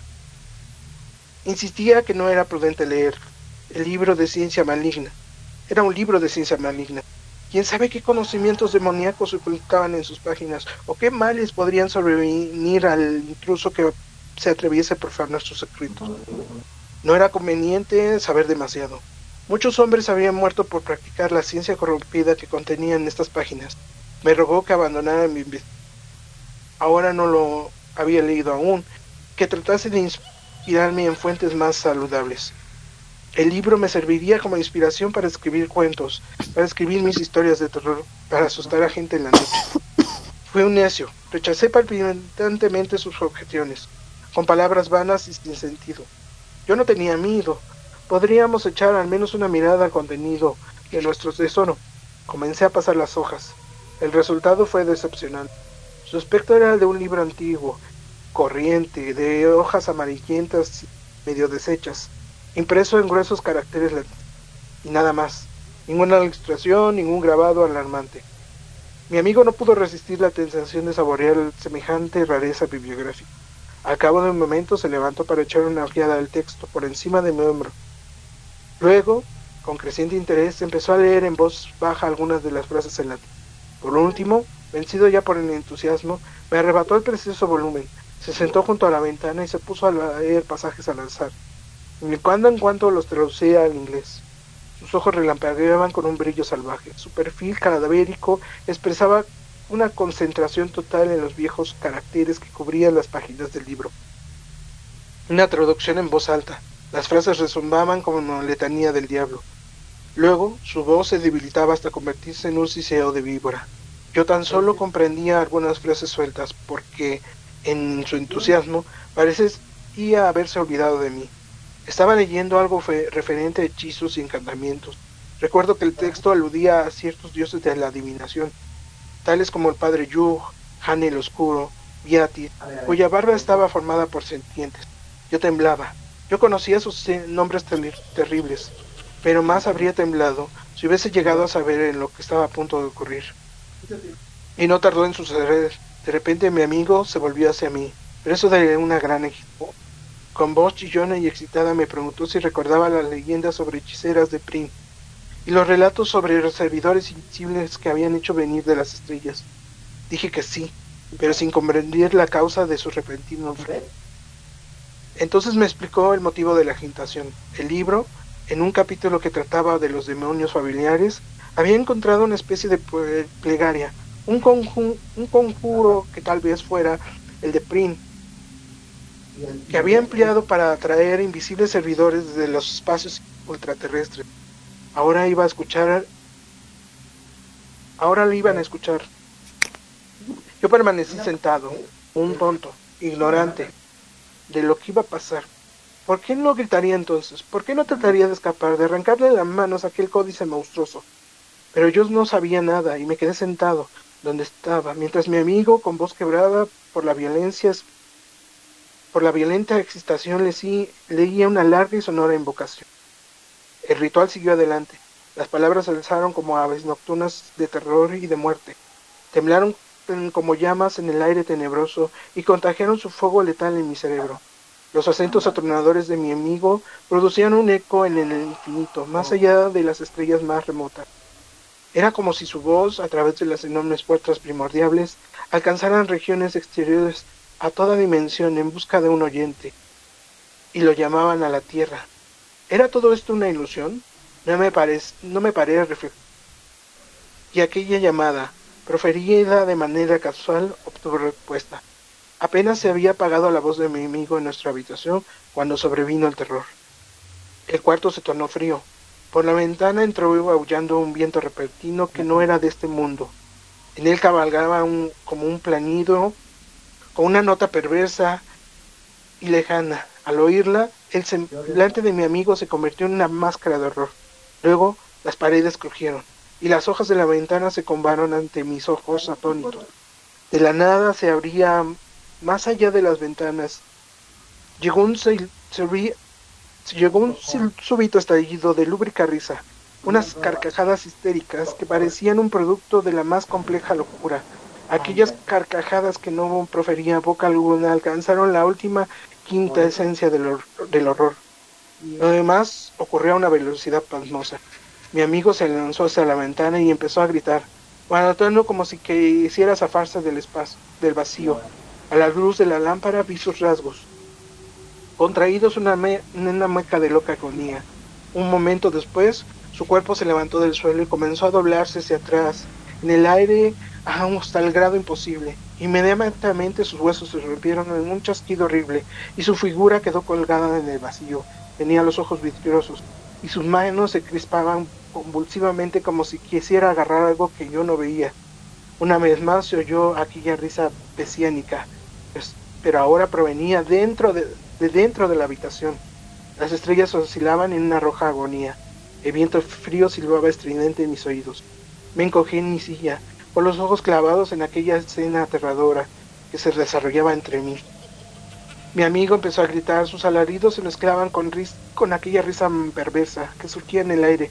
Su cuerpo combado, suspendido en el espacio, se dobló nuevamente hacia atrás, mientras la sangre botaba de su cuello, desgarrando, desgarrado como una aguja roja de un surtidor. Aquella sangre no llegó al tocar el suelo, se detuvo en el aire y cesó la risa, y se convirtió en un gorgoteo nauseabundo. Dominado por el vértigo del horror lo comprendí. La sangre estaba alimentando un ser invisible del más allá. ¿Qué entidad del espacio había sido invocada tan repentina e inconscientemente? que era aquel monstruo vampiro que yo no podía mover? Después, aún tuvo lugar una espantosa metamorfosis. El cuerpo de mi compañero se encogió. Marchito ya sin vida. Por último cayó al suelo y quedó horriblemente inmóvil. Pero en el aire, en la estancia, sucedió algo pavoroso. Junto a la ventana en el rincón hizo visible un resplandor rugido, sangriento. Muy despacio, por, en forma continua, la silueta de la presencia fue persilándose cada vez más, a medida que la sangre iba llenando la trama de la invisible entidad de las estrellas. Era una inmensa gelatina palpitante, roja y húmeda, una burbuja escarlata con miles de apéndices tentaculares que se enroscaban y se desenroscaban en el vacío. En los extremos de esos apéndices, unas bocas que se abrían y cerraban con horrible codicia. Era una cosa hinchada y obscena, un bulto sin cabeza, sin rostro, sin ojos, una especie de puche avivado, dotado de garras, que había brotado del espacio estelar. La sangre humana con la que se había nutrido revelaba ahora los contornos del comensal.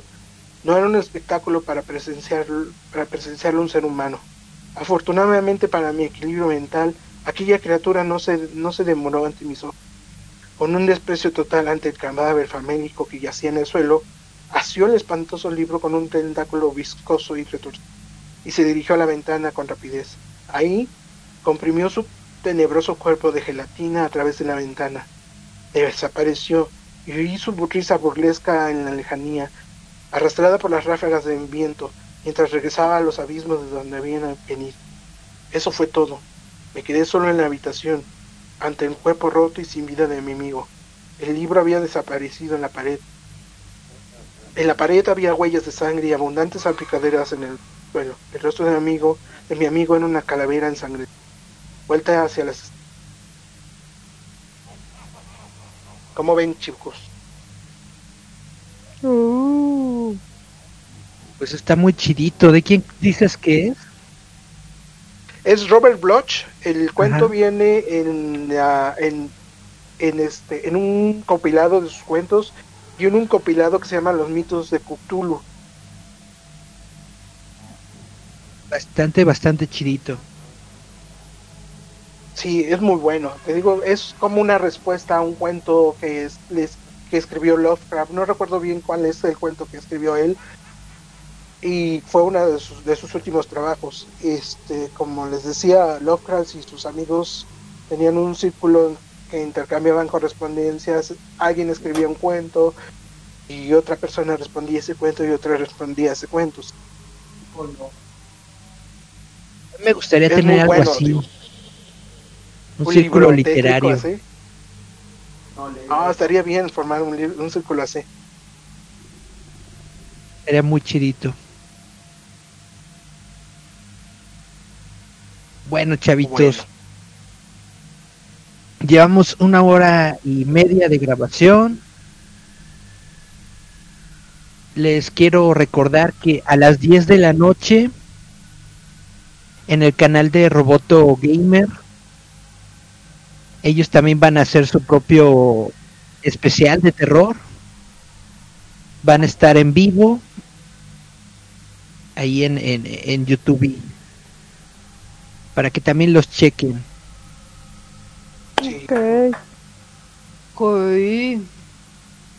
¿Quieren contar alguna otra historia? ¿Alguna películas? Muchas películas. ¿Como cuál? Como... esta no es película, pero es serie. Vi la serie de La Maldición de Ju ah, la, la que produjeron en Netflix, me parece. Pero es, es japonesa, producida en Netflix. Está muy chida esa película porque te muestra casos de, de crimen reales que ocurrieron en los 70s, 80s y los vinculan a la maldición de pues de la película de la maldición. Es como una especie de precuela del universo de la maldición. Está muy chida. Se supone que la casa sí existe, ¿no? Ajá.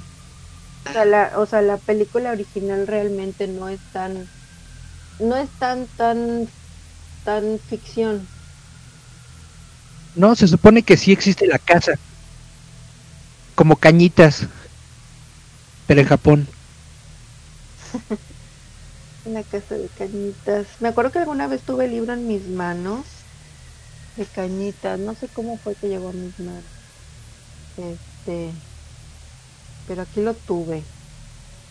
Eh, y pues creo que por ahí anda la película de cañitas. Jamás he visto la película de Cañitas. Debo decir que yo sí leí los libros. Sale Francesca Guillén. No, pues no la he visto.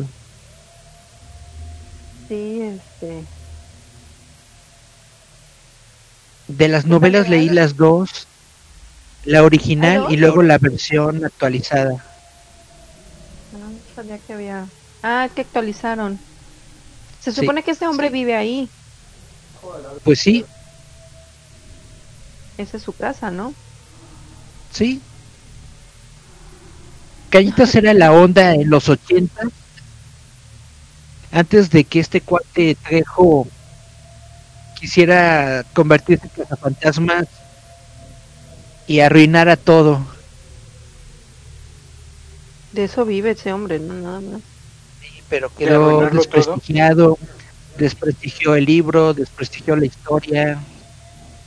Entonces, en los ochentas, cuando todavía no hacía nada de eso, Cañitas era la onda, era nuestro No, Amityville. ¿Cómo se llama? Sí, Amityville, ¿no? La casa embrujada de allá en Ajá, Estados Unidos. sí, Amityville.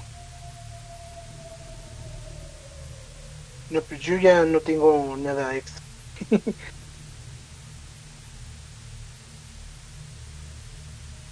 Hello. ¿Alguien más quiere comentar? Hello. Creo que Hello. Chun chun. ¿Cuántas películas hay de Amityville? Yo solo he visto como- dos. Hay como ocho nueve. Están las tres de los 70, las originales. Está la nueva versión, que son las del 2012. Otro que no sé si haya otra. Según yo, del remake hay mínimo como unas tres películas. O sea, la original, el remake original y las secuelas del remake original. No soy muy fanático de cine de, de terror, he de decirlo. No es que me asuste, sino me, aburre. Pero, Ah, o sea, ajá. si lo veo, ya me acordé que acabo de ver la, las películas estas de Blumhouse, de Enter the Blumhouse. Solamente he visto la primera, pero está muy, muy, muy, muy, muy buena. Ya ni me acuerdo cómo se llama. ¿La de la mentira? es de una persona que tuvo una tuvo un accidente Es una chica, Y- ¿no? y estuvo en coma. Era un cuate que estuvo en coma y lo meten a una máquina que le hace recordar sus su- sus memorias. Y entonces revive, pero resulta que no es él. ¡Ah! Le metieron las memorias de otra persona. Chung chung chung, está muy buena esa película. No he visto la segunda. Pero ya ahorita perdí fe en Blomberg porque dicen que la, perdón, en Blumhouse, porque dicen que la película de The Craft que está muy mala, ¿no? Vi por ahí algunas reseñas que dicen que de plano no ni te acerques. no, no le he visto, no le he checado, ni he checado reseñas, pero de todas formas se veía venir, digo, eh, dime un remake bueno, última, eh, los últimos años. Las brujas, No, yo he visto este, reseñas encontradas. Hay gente que sí les gusta, que sí es cosa eh, Suspiria. bonita para niños, pero ah bueno, Suspiria sí está bien hecha, es una está bien buena hecha, película, está muy bien hecha. Pero son contados los remakes buenos. Eh, lo que estaba viendo de la lo que estaba viendo de la reseña es que em, tiene diferencias, eh, como que le hicieron más tipo feminista, ¿me entiendes? Más a lo feminismo se jalaron. O sea, aquí ya no es ya no es las brujitas contra ellas mismas, sino ellas solas contra todo, este, contra todo mundo. Eh, aparentemente eh, sí está relacionada con la original, pero yo la iba a ver hace rato, nada más que ya no la puse. No la Sí, puse y, También la tengo ahí. y encontré otra película que se llama El secreto del mar y celeste. Entonces me estaba llamando más la atención esa.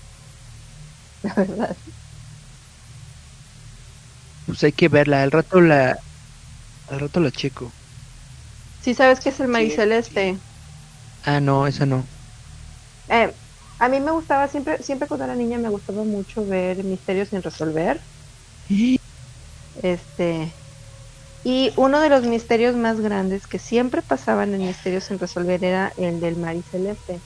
El Mar y Celeste pues es un navío este, español que un día simplemente apareció y no tenía absolutamente ningún ningún tripulante. Era como si este este ¿cómo se dice? Como si eh, se acabaron de bajar del barco. Eh, pero todo estaba ahí, todo estaba en orden, todo estaba, había comida todavía tibia, había agua, había todo, licor, todo. Dicen que nunca supieron, este, Menos ¿qué pasó?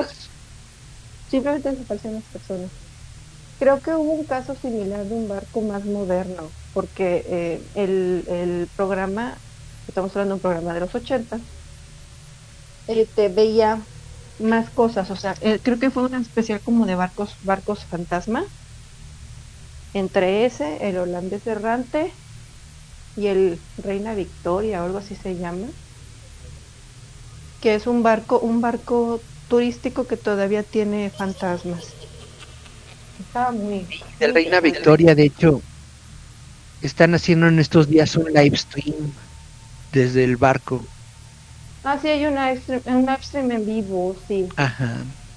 Este, puedes ver ahí, si puedes tú ver si hay algún fantasma o algo. Este, está muy interesante, la verdad. Deberíamos hacer eso en México. Tomamos una casita embrujada, la llenamos de cámaras y montamos nuestro show. con- Pero imagínate qué casa. En el metro, Una, un- una, una casa famosa embrujada. la ¿No de? Orizaba, sí. Hay una en Orizaba que dicen que si te quedas ahí, pasas la noche, te puedes quedar con la casa. ¿No es la que desmintió Oxlack? Mm, No sé. También está la casa de los perros. Está la casa de ¿Cuál los es tubitos de una casa que tiene unos perros como gárgolas ahí en México. Me en la Ciudad suena. de México. Moisa no la conozco. Sí, así se llama la casa de los La perros. casa de los tubos ya la ya la están usando, o sea, ya la ya la rehicieron. Sí, sí, de hecho ya la compraron. Sí. Eh, parece ser que la casa de los perros está eh, a ver, te digo ahorita. En la Ciudad de La México, casa de la los de perros está en la Ciudad de México, en la Cuauhtémoc, me parece, en la Benito Juárez. Dice, La casa de los perros, la de Talía. no, ¿es de Talía? ¿Alguien tiene una casa con perros? Ajá. Se supone que fue de algún expresidente Ajá. o un el pala- expresidente vecino, algo así. Y después, Ajá. cuando saliera hiper famosa, eh, la compró alguien de su familia o ella. Algo De hecho, así. era este, ¿cómo se llama? Manuel Escandón. Era el dueño. De la colonia Escandón. Pues no sé, no, el dueño de la casa. Este, La casa de los perros.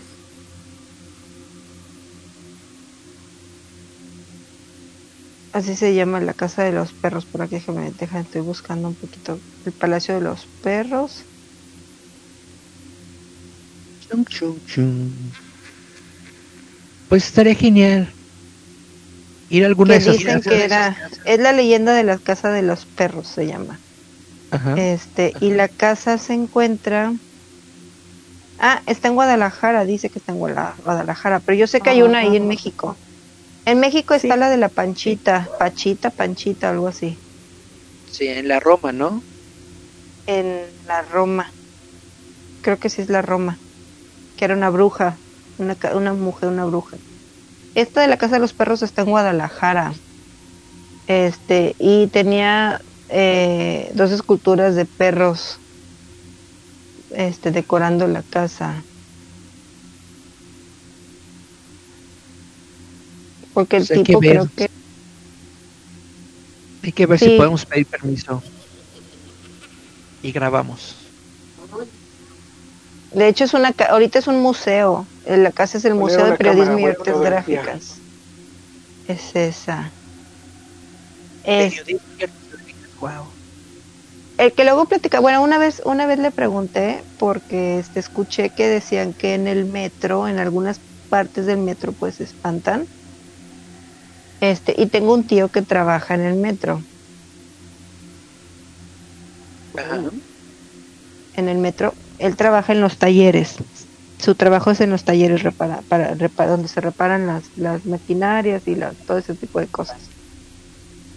Y eh, me acuerdo que una vez pues había un este pues un montón de mitos y leyendas de las estaciones del metro, pues entonces yo dije, a ver, yo quiero saber. Pues pues a ver si es cierto, le pregunté a él. Este, y pues una de esas es de que hay una niña, hay una niña que se parece ahí en Pino Suárez, Metro Pino Suárez. Este, En todos lados hay una. bueno, en, en el Metro Pino Suárez el que se aparece es una especie como un fantasma de un trabajador. Es el que aparece ahí en Pino Suárez. Este, en Metro Valderas se encontró un, un cráneo con más de 11.000 años de antigüedad. Este, eh, y los está en el línea, en el INA, de hecho, el, el, el cráneo. Se cansó de Es- esperar el metro.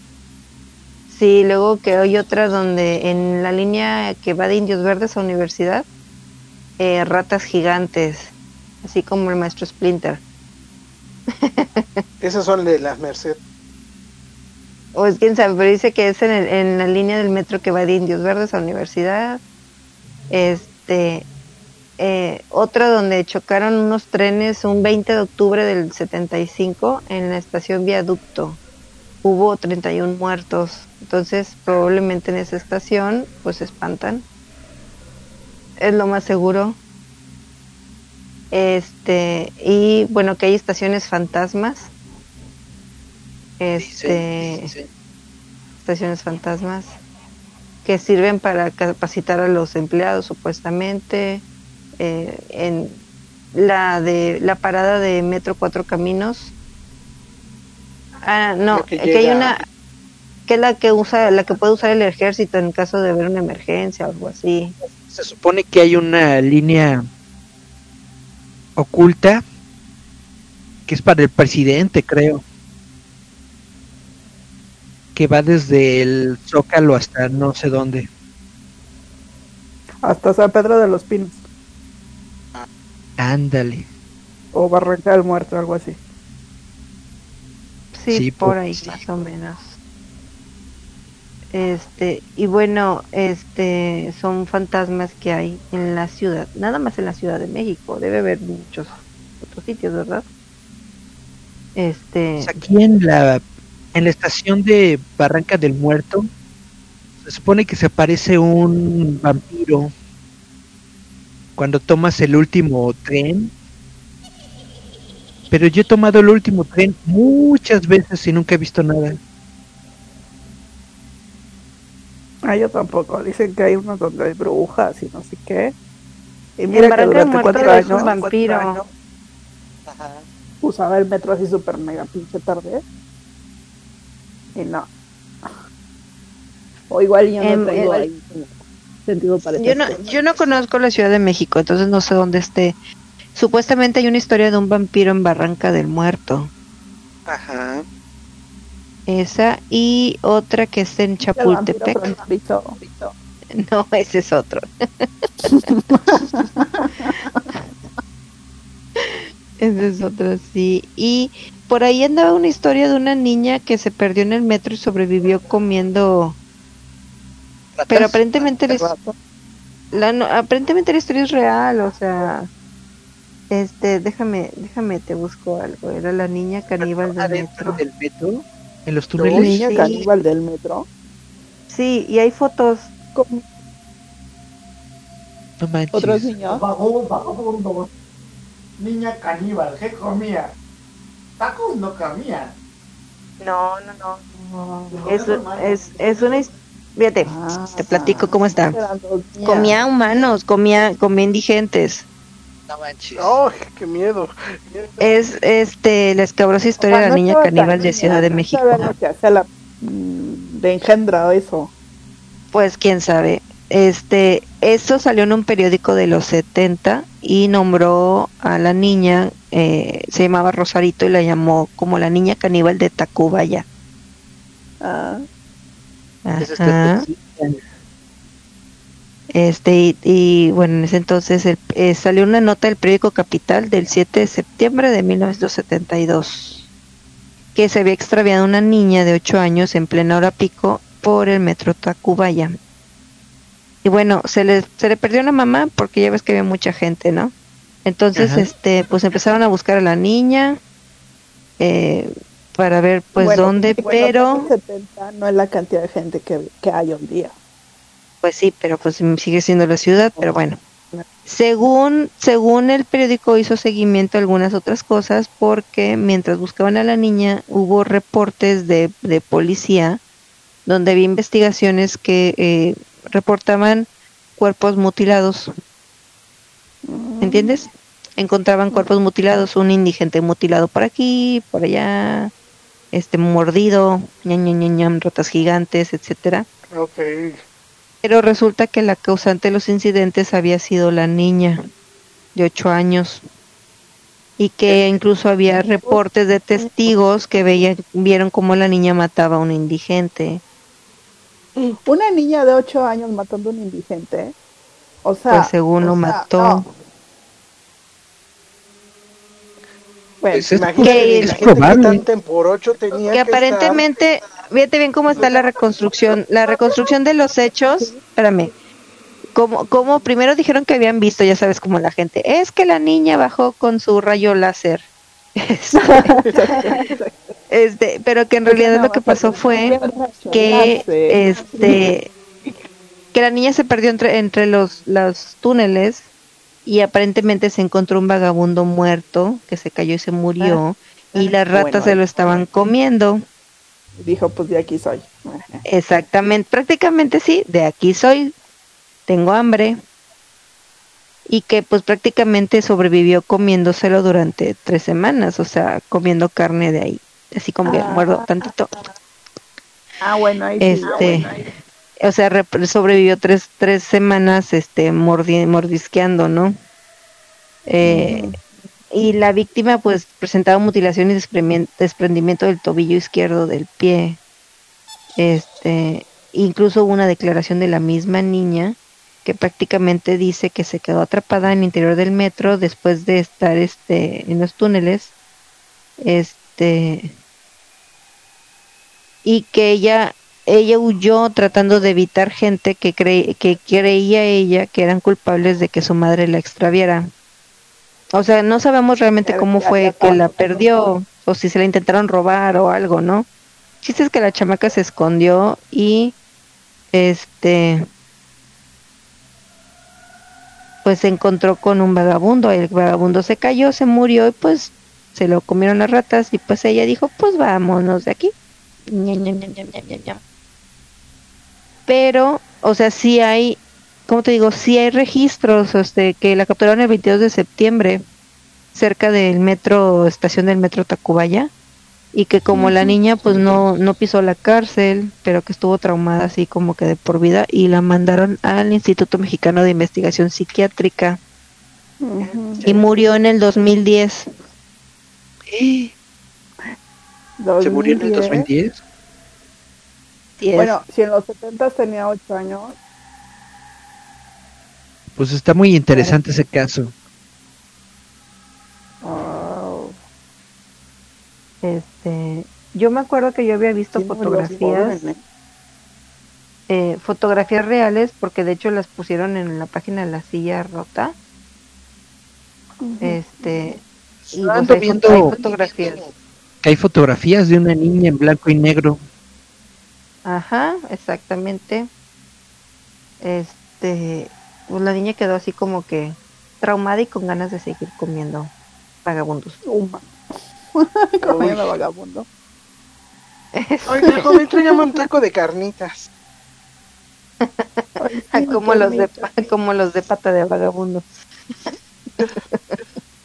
Ni, Eh, siquiera lo, lo rostizaba o algo. Vagabundo. crudos. Lo encontró muerto, ella no lo atacó. Lo avientas a la. Hay una historia en, en- lo en- avientan. en México ha habido caníbales. Bueno, Sí, porque ¿se sí. acuerdan del mono que le decían el matanovia? Ujú. Eh, Sí, bueno, ese mono estaba, ese mono el que era, el- no el, no el que era caníbal de la Guerrero, era un mono que le decían el matanovias. Este, ese mono estaba, ese mono estaba en un grupo en el que yo estaba, en un grupo, en un grupo de Facebook en el que yo estaba. Ay, qué miedo.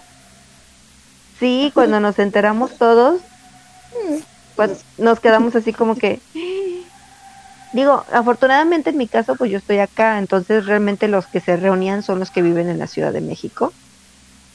Este, pero imagínate, lo- ellos, ellos solían reunirse cada semana, este, iban, incluso se iban y se quedaban ahí en la, a- a- acampaban ahí por la, ¿cómo se llama? La isla de las muñecas En Xochimilco. en Xochimilco y esas cosas y resulta que el mono de pronto dicen, oye, pero ese mono lo teníamos aquí en el grupo, en- estaba con nosotros, este, fue a las reuniones, o sea, platicamos con él, quién se iba, ma-?" o sea, si te quedas así como que, Qué miedo. sí, sí, o sea, si te quedas así como que chinchero. Chan, como dice. y estaba así feito eso. De hecho, este hace rato este vi la campaña, bueno, aquí en Tampico se hizo una campaña de de no dar en adopción gatitos negros ni blancos ni pintos en estas épocas por las cuestiones de de la gente que cree que hay. De hecho, hay luna llena, ¿cuánto es la luna llena? Hoy es 29. El 31, el mismo, El el, mero 31. Halloween. Luna llena y No, aparte es azul. Quiero de Kuwait. Entonces, ¿Azul? sí, es sí es una luna azul. Hay dos lunas llenas en el mismo mes, la segunda se le denomina luna llena azul. Así es, porque de hecho el, El día primero de octubre, el primero de octubre hubo luna llena. Exactamente el, el, este el primero de octubre tuvimos luna llena y ahora tenemos finalizamos el mes con la luna azul. Es correcto. Nunca he visto nada, amor. Está muy chido para Luna que salga un y- hombre lobo. En Halloween. Hay que poner una bocina Metro con Juárez. un aullido Au. O sea, y ¿Por qué creamos al hombre lobo de la Ciudad de México. temblor, se cayó el hospital y un chingo de muertos ahí. Sí, por eso se llama Juárez. Aquí está, para que tengan cuidado. Sí, en pie. El vampiro de Barranca del Muerto. ¿Qué?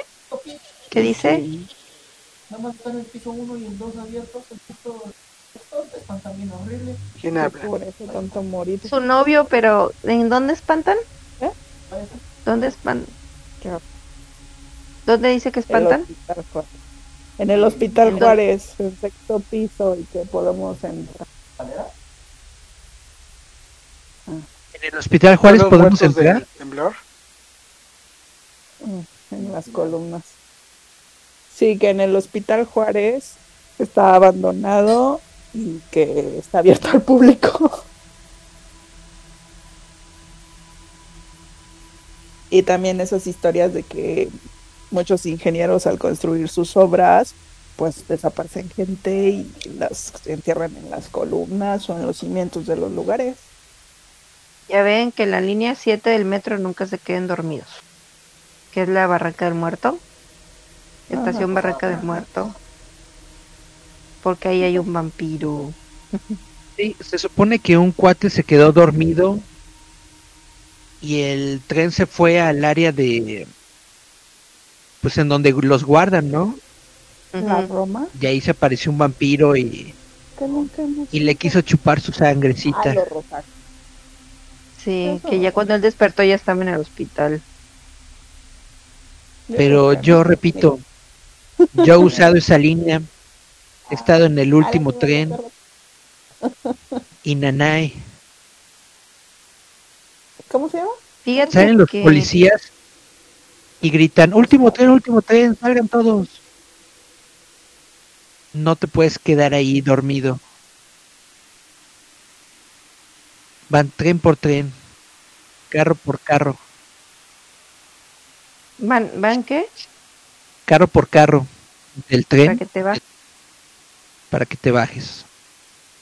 Así es. Me, así imag- es. me imagino que es este para que ya no les este ya no les vuelva a pasar. Pues a lo mejor sí, a lo mejor es- lo del vampiro provocó eso. Era el, el vampiro fronterizo.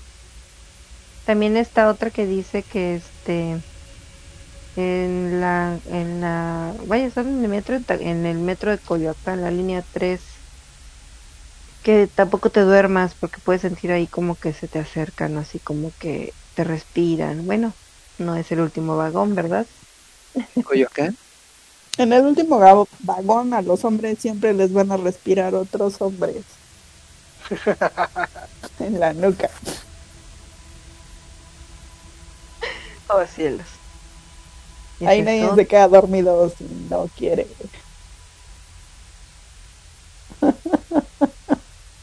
Imagínate. Pues también en el metro se dicen muchas cosas y tampoco me ha pasado nada. ¿Verdad? Yo pienso lo Hay una estación, creo que es la estación Juanacatlán, donde dicen que se aparece una niña en las noches, Ah, la que lanza. Sí, 11, 12, algo así. creo que hay videos de ella. Hay Yo he estado en esa estación, he estado en esa estación en esos horarios y nada. no te quiere a ti. Pues No es lo bueno. Pues sí. Ah, qué cosa con los fantasmas. Sí, pero te- me acuerdo que yo le pregunté a mi tío esa vez. Bueno, tío, a ver, platíqueme porque pues yo quiero saber. Este, dice, sí, dice, pues es que mucha gente, pues trabaja mucha gente, se ha perdido mucha gente. Este, ese tipo de, de situaciones. Bueno, eso Es- sí lo creo, ¿eh? Las cámaras de vigilancia están llenas de, de chingo de cosas. Asesinos balanceados, ajustes de cuentas. Captan, captan, dice, suceden muchas cosas, o sea, muchas, muchas cosas. Te balean y que te avientan al metro. Que ya esos entes paranormales ya, mm, mm. ya no Los están. fantasmas de ciudad. Eso da más miedo. Exacto. ¿Cuál creen ustedes que sea el que da más miedo en todo el país? ¿De qué? ¿De los fenómenos? Mm, ¿La Llorona? no. Pues la Llorona es como lo más, más famoso y representativo que tenemos. Pero yo diría que las brujas. Hay brujas en cada pueblo de este país. Sí, hay Bueno, pues es que- bueno. Cableado es que son parte de- Y en cada pueblo se dice que aparecen en las noches, que se llevan a los niños, que se convierten en no sé qué, que tienen patitas de en- pollo. En lechuza. Luego la gente anda quemando las lechuzas porque se creen esas cosas de que se convierten en lechuzas. Pero lo reitero, ya en lugares donde ya hay cableado, ya no hay brujas. Porque se electrocutan, chocan, Es correcto. ¿Cómo crees? vuelan y Ya vuelan y se atoran y pues ya no avanzan. Yo vivo cerca de laguna, entonces aquí sí todavía se ven bolas de fuego así cuando caen. Laguna Verde. Laguna. No, de una laguna, Ah, vivo cerca de una Ah, laguna. una laguna. Como ¿Bolas de fuego de colores? es una bola de fuego, es una bola así de lumbre que pasa en el cielo, así pasa volando en el cielo. Ah, ya. Son, Son son, brujas, leyendas, son- son Pues no, brujas. fíjate que yo también he ido a provincia y tampoco nunca he visto nada de eso. Este, a nosotros nos decían O sea, mi mucho, tercer ojo está totalmente cerrado y negado a esas cosas. a nosotros nos decían mucho de las lechuzas también. No, es que las lechuzas, yo, pobrecitos pajaritos. Ah, Los sí, pajaritos. ah, sí, no tiene- ah. Porque luego la gente los anda matando creyendo que, que son... La gente en provincia es muy culera. Mata gatos, mata perros, mata. Lechuzas, mata cuervos, aguilitas, todo. O sea, su Yo- ignorancia es tan grande que lo que no conocen se lo escabechan. Y ni siquiera es para tragárselo. Sí, es lo peor de todo. Pues ya vimos lo que pasa en Puebla. Pasó en ¿Qué pasó en Puebla. Puebla? Este, en Puebla, este, pues que fueron unas personas que perdieron, se perdieron, llegaron al pueblo y alguien los acusó de roba niños. Se levantó, Eso es canoa, ¿no? se dejó caer. ¿Eh? No, esa es otra. Esto pasó, esto pasó hace poco, acaba de pasar, ahorita hace una semana. Yo. Ah, Estoy aquí. O sea, no me O sea, sabía, aparent- no aparentemente en Puebla pasa muy seguido eso de, de que si eres extra- eres fuereño, este, este, alguien te acusa, roba niños, me está tomando fotos para robar a los niños y ya lo linchan, y ya lo matan y todo feo. Así Totalmente pone- impunes. Totalmente impune, exactamente. No, pues tan cañones. Sí, está cañón todo eso. Ah, qué cosas con los fantasmas.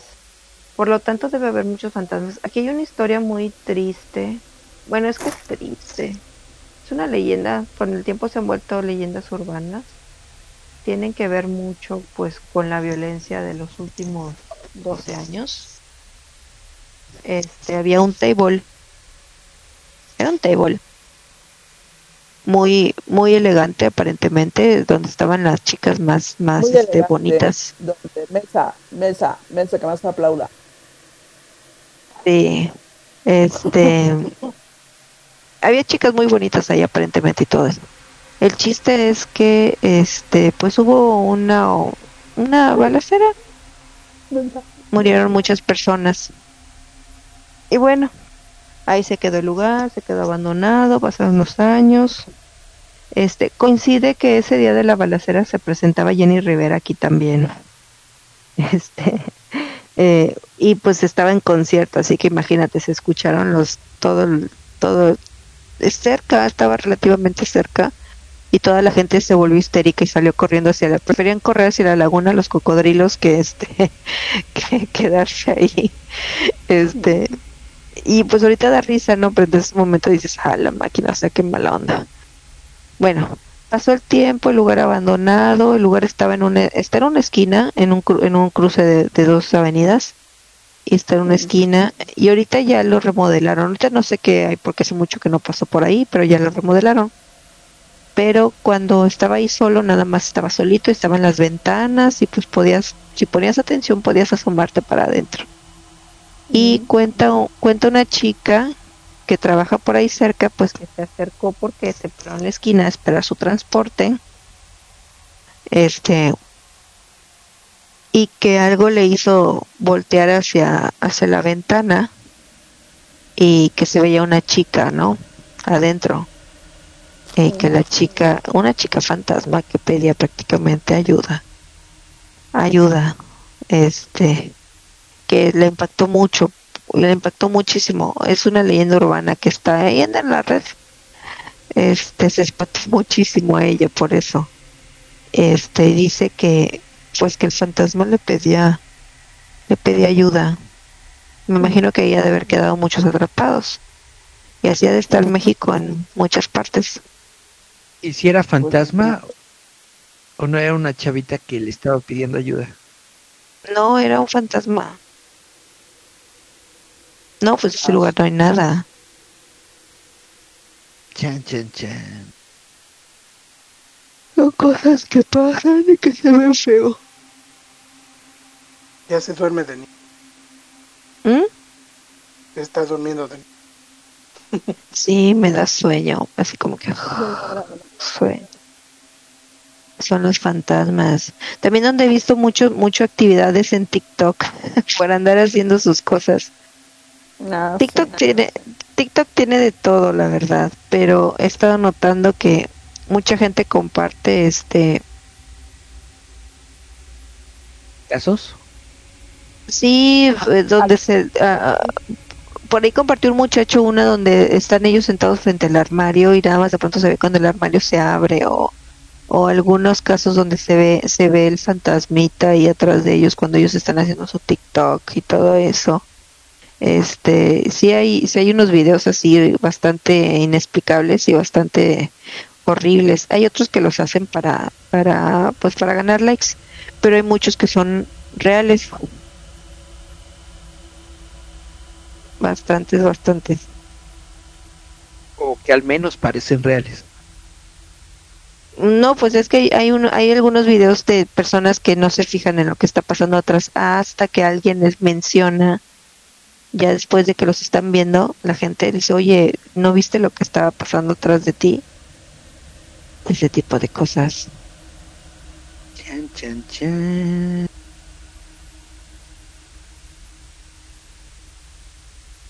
Ahí nada más es cuestión de que de que pongas ahí un hashtag este Hashtag fantasma. De para- de fantasmas. Hay, hay duendes, fantasmas, este, ese tipo de cosas. Este, ah, mira, de hecho aquí está uno que dice la leyenda del niño fantasma en el metro. Alguien se fue a grabar. Fue a Es- grabar es un al vi- metro. sí, es un video, es un video donde se escucha que alguien grita un niño, mamá, mami", ahí en el metro. Chan, chan, chan. Dice Julieta, en Monterrey cuentan de un balneario que ahora es centro comercial. Hay apariciones de fantasmas en la parte del teatro, del Sears. Ay, no. En el Sears. Luego los Sears están bien solos en esas, este, este, lugares, este,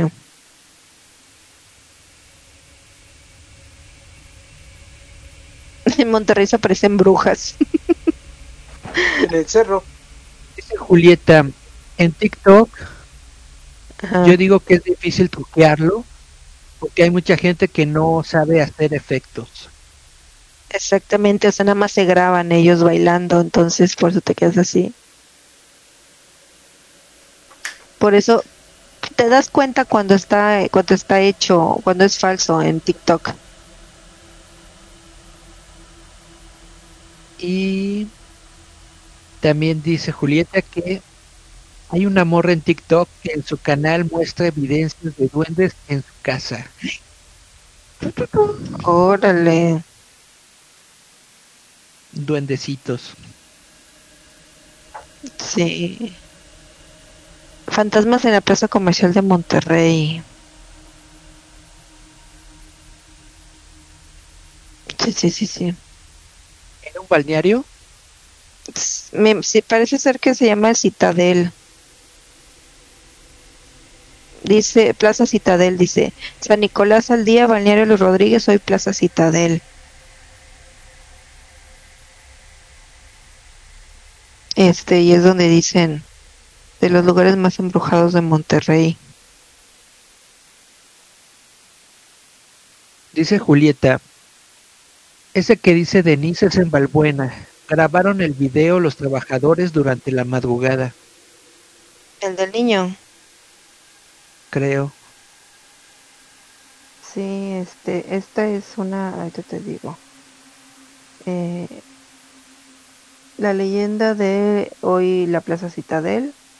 eh, fueron unas albercas muy conocidas por los regios, pero tras las muertes de menores el lugar cerró. El fantasma de un niño se aparecía por las noches pidiendo ayuda para localizar a sus padres. Este eh, se convirtió, está en los límites de San Nicolás de la Garza y Apodaca, y existe un centro comercial. Este, y bueno, pues eso que el niño se aparece. Eh, parece, aparentemente el niño se perdió en las albercas. Pensaron que fue un rapto, o sea, nunca lo encontraron al chiquillo. Este, ya con el tiempo, pues ya no fue lo mismo las piscinas, entonces, este, porque la gente decía que mientras se encontraban en las piscinas, dentro de las piscinas del balneario, sentían como que los agarraban, o sea, los jaloneaban hacia abajo del agua. Y otras personas aseguraban este ver un pequeño que decía encontrarse perdido y quería buscar a sus padres. Pero en cuestión de segundos el niño desaparecía inexplicablemente, entonces pues sí asustaba mucho. Este y que por las noches los vigilantes escuchaban los gritos de auxilio de un niño. Eh, pues nunca nunca lo encontraron los tlacuaches. Este este y que hubo hubo un caso de un guardia con su un guardia y un paseante que se toparon con el menor y el niño les tomó las manos pidiéndole que lo acompañaran pero que se desmayaron cuando vieron la cara del niño así toda de aspecto tenebroso. Así. entonces me imagino que ese es el que dicen que se aparece ahorita ahí todo eso. No sé si es por la temporada, pero es este, digo que empiezan a salir más, este, empiezan a salir más y más cosas. Y hay muchos, sí, hay muchos videos, hay muchos videos de niños, eh, de, de fantasmas, este, que se ven, este, eh, animalitos que hay un hay un video que yo vi donde una un perro está ladrando hacia un pasillo y la señora la dueña le dice que venga le, le habla al perro para que regrese para que se calle para que venga con ella y en el momento que el perro se voltea se ve cómo se abre así la puerta de un armario y se ven así como unos deditos que cierran la puerta Ah, no manches. Oh. sí sí están así como que Dice Ah, Julieta. sí, sí, andar viendo de- deditos en una puerta, así como que ay. Dice Julieta, el canal de esta chava era solo de ella dando tips de mamá. Después notó por sus fans que les decían que veían cosas detrás de ella. mm, Chan chan. Deberían hacer sus TikToks. A ver si no tienen fantasmitas en sus casas.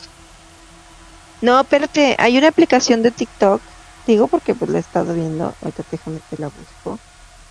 La aplicación se llama, no es una aplicación, es un efecto. Es de los que más usan. El efecto es este, aquí está, lo estoy usando. Es un efecto que, eh, ah, no, ese es, ese es, ese no es. Hay uno que provoca epilepsia. No. Sí, de hecho le tuvieron a una chica, creo que tuvo, se puso mal y, y reportó y ya TikTok te pone este eso de que Ah, ese sí, efecto no, pero estoy buscando un efecto. Ay, espérate, Ok, gato. Ay, espérate. es este. Chan chan chan. Hay, Pues hay un efecto de TikTok. TikTok. Y nunca me ha parecido nada. ¿Cómo se llama? Es un efecto como de movimiento de calor. Se supone que el, el- el- esto lo que hace es que capta a las personas, pero lo han estado utilizando para ver dónde hay hay cosas ex- extrañas en sus casas.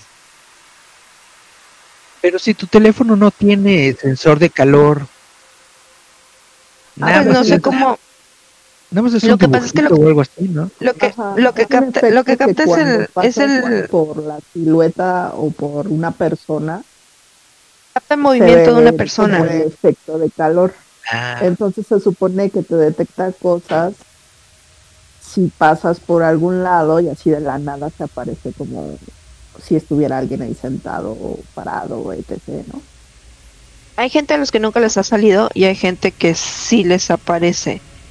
Este, realidad ondulada se llama el efecto. Este, y pues hay personas que lo, ajá.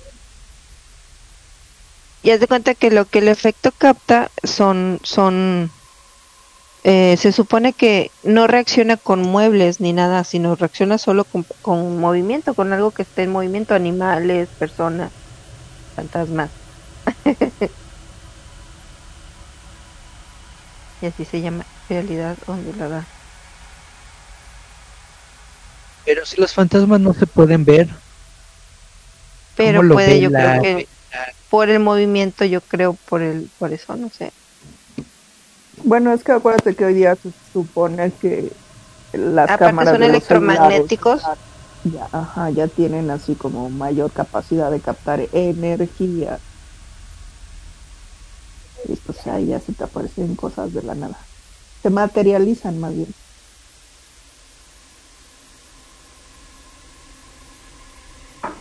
dice Julieta, a ver si esta se la saben. Mm. La Pascualita ha sido comprada Ah, y la cambiaron. una réplica. La cambiaron, Dice la pascualita. se hizo un evento privado de cosas embrujadas y pagó por trasladar varios objetos embrujados, entre ellos la Pascualita. Y dice que los dueños le entregaron una réplica. Al parecer vendieron los objetos. Sí, ahí es- está una foto, este, em, que, o sea, el maniquí que regresaron no es el mismo, no es el mismo para nada. No, pues no, ¿quién vendería la Pascualita? Pues es que se supone que la Pascualita era la hija de la dueña, ¿no? Se supone.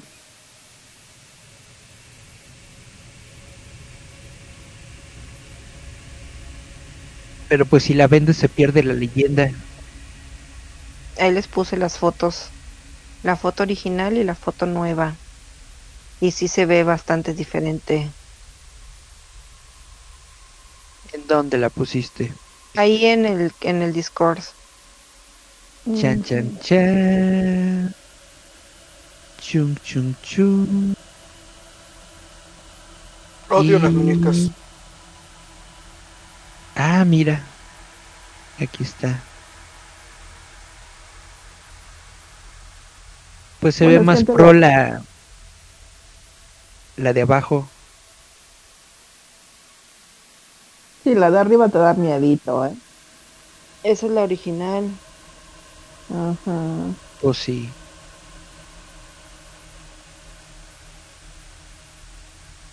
Chung, chung, chung. se parece a una prima. Sí, bueno, la esposa de una de un primo. Así ese tipo de nariz, ese tipo de, de facciones. ¿Se parece? La Pascualita 1. Debería hacer gira por el país. Ándale. Conozca la Pascualita Real.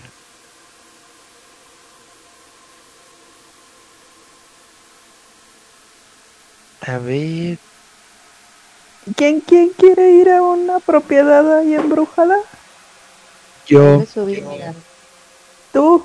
para que vean la Me, foto. está- me estaban diciendo que aquí en la Roma hay un hotel abandonado y que la gente se mete a hacer todo tipo de cultos. Gente no se mete. Ah, ¿te lo alquilan o qué? Ya hubo. Ah, hubo. Y este. Y que está aquí en la Roma. ¿Cómo dijiste que? A ver. La Posada del Sol, que es un hotel abandonado.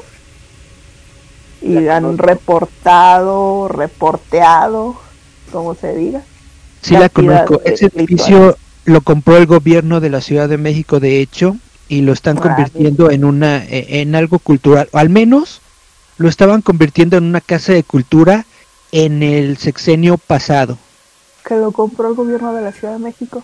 Ya en es este sexenio nuevo, la verdad no sé qué le ocurrió a ese bueno, edificio, porque ya saben que, están convirtiendo en centro de cultura. que este ¿Cómo se sexenio ya no le da a la cultura, Ajá. No, pues no. Como que se me corta la pero en el pasado sí, la Casa del Sol. Mm, Pues mira, además de Casa de Cultura, ya tiene su encanto de su encanto de ahí, de aparecidos y cosas así. Julieta, Más 20 mil rituales que le hicieron ahí y energía dejaron. dice Julieta, son sensores que tienen las cámaras. El filtro lo que hace en sí es enfocarse en objetos que se mueven. Por ejemplo, si usas Snapchat con las mascotas no funciona a menos de que abran los ojos. Busca ese sensor de movimiento ocular. Por eso a la gente le saca de onda que aparezcan esas cosas. Dice, incluso dicen que en esa expo había una mano maldita originaria de Oaxaca, que ¿Hay una igual fue entregada en réplica. Los dueños buscan justicia debido a que mucha gente iba a tomarle fotos y cobraban. Cuenten de las brujas del Cerro de las Cruces en Iztapalapa. A las brujas de Metro Iztapalapa. ¿No son de Metro Constitución? Sí, Constitución de 1917. Ajá. Ahí hay brujas. Dicen que en el metro. Adentro Pero del mi teoría de que hay electricidad no ¿Dónde aplica andabas o no metido, de bicho? existir. Voy. bicho es mi gato. voy. Ya regresó. ¿Quién regresó? Bicho. Bicho. Quiere comer el Después bicho. le- esa es otra, ¿eh? Yo considero coquitos. que si hay gatitos en casa, dispersan todo ese tipo de energía. Por eso siempre tengo gatos. Lo pongo a trabajar. Le coquitos. Que hagan su chamba. para que trabaje. No, hombre, este Excocado, todavía no sabe qué es eso. Él no sabe qué es eso de andar cazando cosas todavía. Como no, son cazafantasmas, son espantafantasmas. Tampoco sabe del amor porque le quitaron sus coquitos. No, porque ya le quitaron No, los porque ya le coquitos. quitaron Exactamente. El bichillo. Este, mi gata anterior sí, ella sí, sí agarraba cosas que no existían y seguía otro tipo de cosas y es que hace, hace unos meses en mi casa había mucho, mucho, mucho, se movían muchas cosas, mucha actividad. Y ya con los gatitos, ¿no? No, no, no, de hecho tuve que hacer un ritual. Uh, Este, tuve que hacer un ritual para que se limpiaran las cosas. Oh, sí, vamos a hablar de esos rituales. Este, pues nunca es bueno. Ahorita yo lo que he visto también, y lo he visto mucho, es que, es que hay mucha gente que se dedica, o que si tienes este lunar en la mano es porque eres una bruja. y pues no funciona. Todos somos brujos, decía Yoko Ono, porque somos seres México, ¿no? Ay, qué bello. Sí, todos tenemos alguna de esta, pero no funciona así de que, ay, tengo lunar peludo y nada más, por eso ya soy bruja. No. De hecho, un lunar peludo era lo que te identificaba como bruja cuando te quemaban en Salem.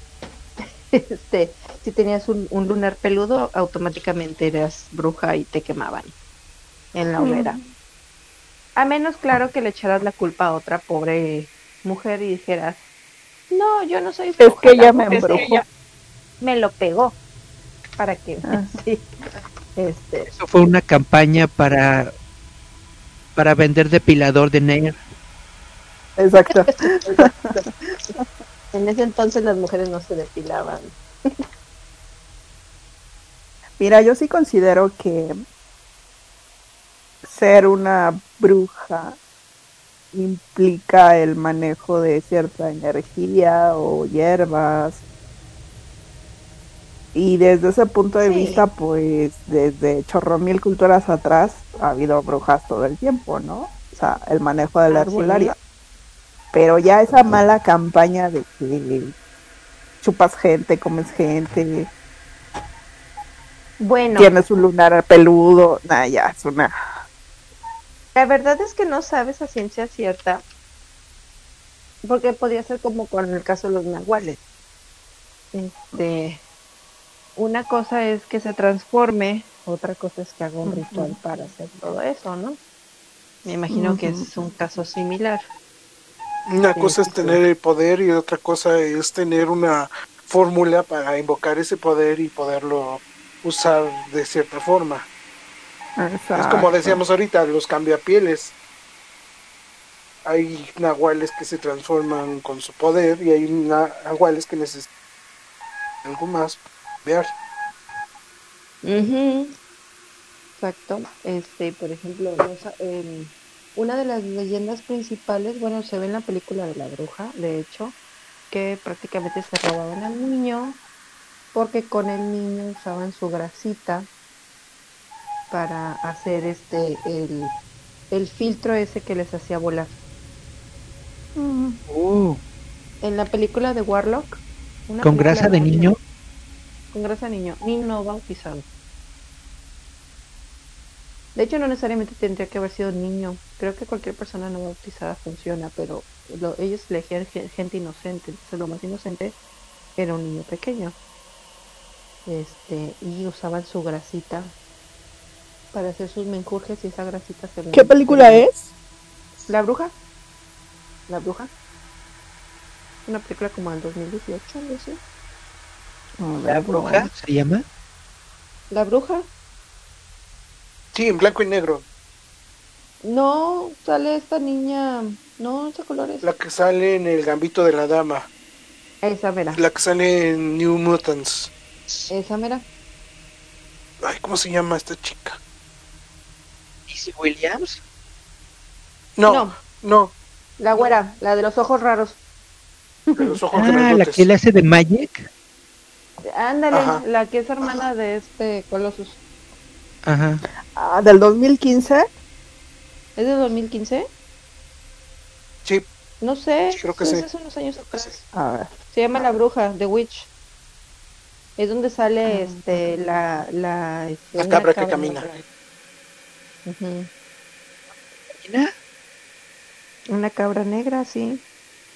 Philip. En esa película, Sí, no me acuerdo cómo se llama, si era Philip. Sale una cabra Philip negra. la cabra. Ajá. Philip la cabra. Este, dice Julieta, aquí en mi casa se llega a ver la sombra del ex dueño. Camina por el pasillo a la cocina. Era un arquitecto que murió al desnucarse. Ay, qué mala onda. Y gracioso, no se aparece su mamá que se murió aquí al caerse en el baño.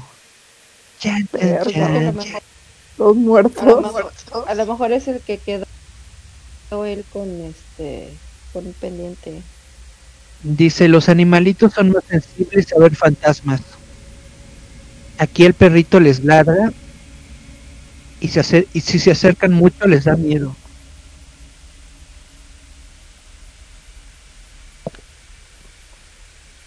Órale. Sí, pero la película de la bruja está buena. ¿Y qué otra película de ese tipo es? Bueno, está la de Suspiria, que prácticamente es una aquelarre de brujas. Este, em, no he visto el nuevo, la nueva versión, el remake no lo he visto. Me dicen que está buena. La de Yaga Baba La de o Yaga Baba Baba Yaga. Baba Yaga. Ese es John Witch, ¿no? No, esa es otra versión. Este, Baba Yaga, Baba Yaga, Baba Yaga es una bruja. De hecho, sale con de, sale mucho con este, en las cómics de, de- ¿cómo se llama? De Hellboy. Baba Yaga es como la bruja de Hansel y Gretel. Busca niños y se los come.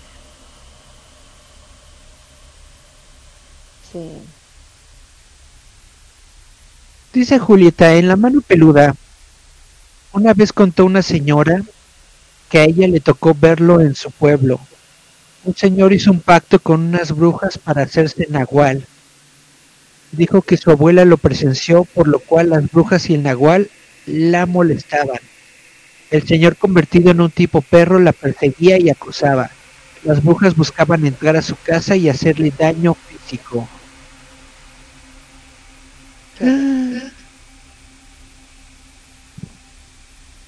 Qué loco. Es que ahí, te digo que en Monterrey, en Monterrey hace unos años hubo eso, hubo como que una especie de histeria colectiva, porque en varias colonias decían que se escuchaba, pues, ca- casa- estoy hablando de colonias, por ejemplo, creo que era Podaca, colonias donde, donde eran de bajo estrato, donde tenían este casas con techo de lámina, caía un animal, una especie de animal. Las casas de madera. y se escuchaba arriba, se escuchaba como De techo. de- Este, Es de norteño. Es de norteño. ¿Mm? Y todavía, todavía en, YouTube todavía hay, hay este narras, todavía hay videos de multimedia, de así bien mal grabados si quieres, donde entre- hay una de un policía, una narración de un policía, donde se le apareció de frente y el policía pues se desmayó en la, en la patrulla, pobre del susto.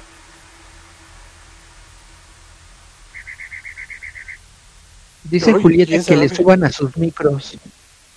Mi micro está bastante alto. Micro, micro. Yo sí Pues los yo, escucho, pero parece que en el, La que escucho que más en el live stream se escucha abajo. Pero yo sí los escucho bien a todos. De todas formas, espero que el bot esté grabando bien el audio. Chum chum. Pues según yo tengo el micrófono al tope. Yo también tengo el micro alto.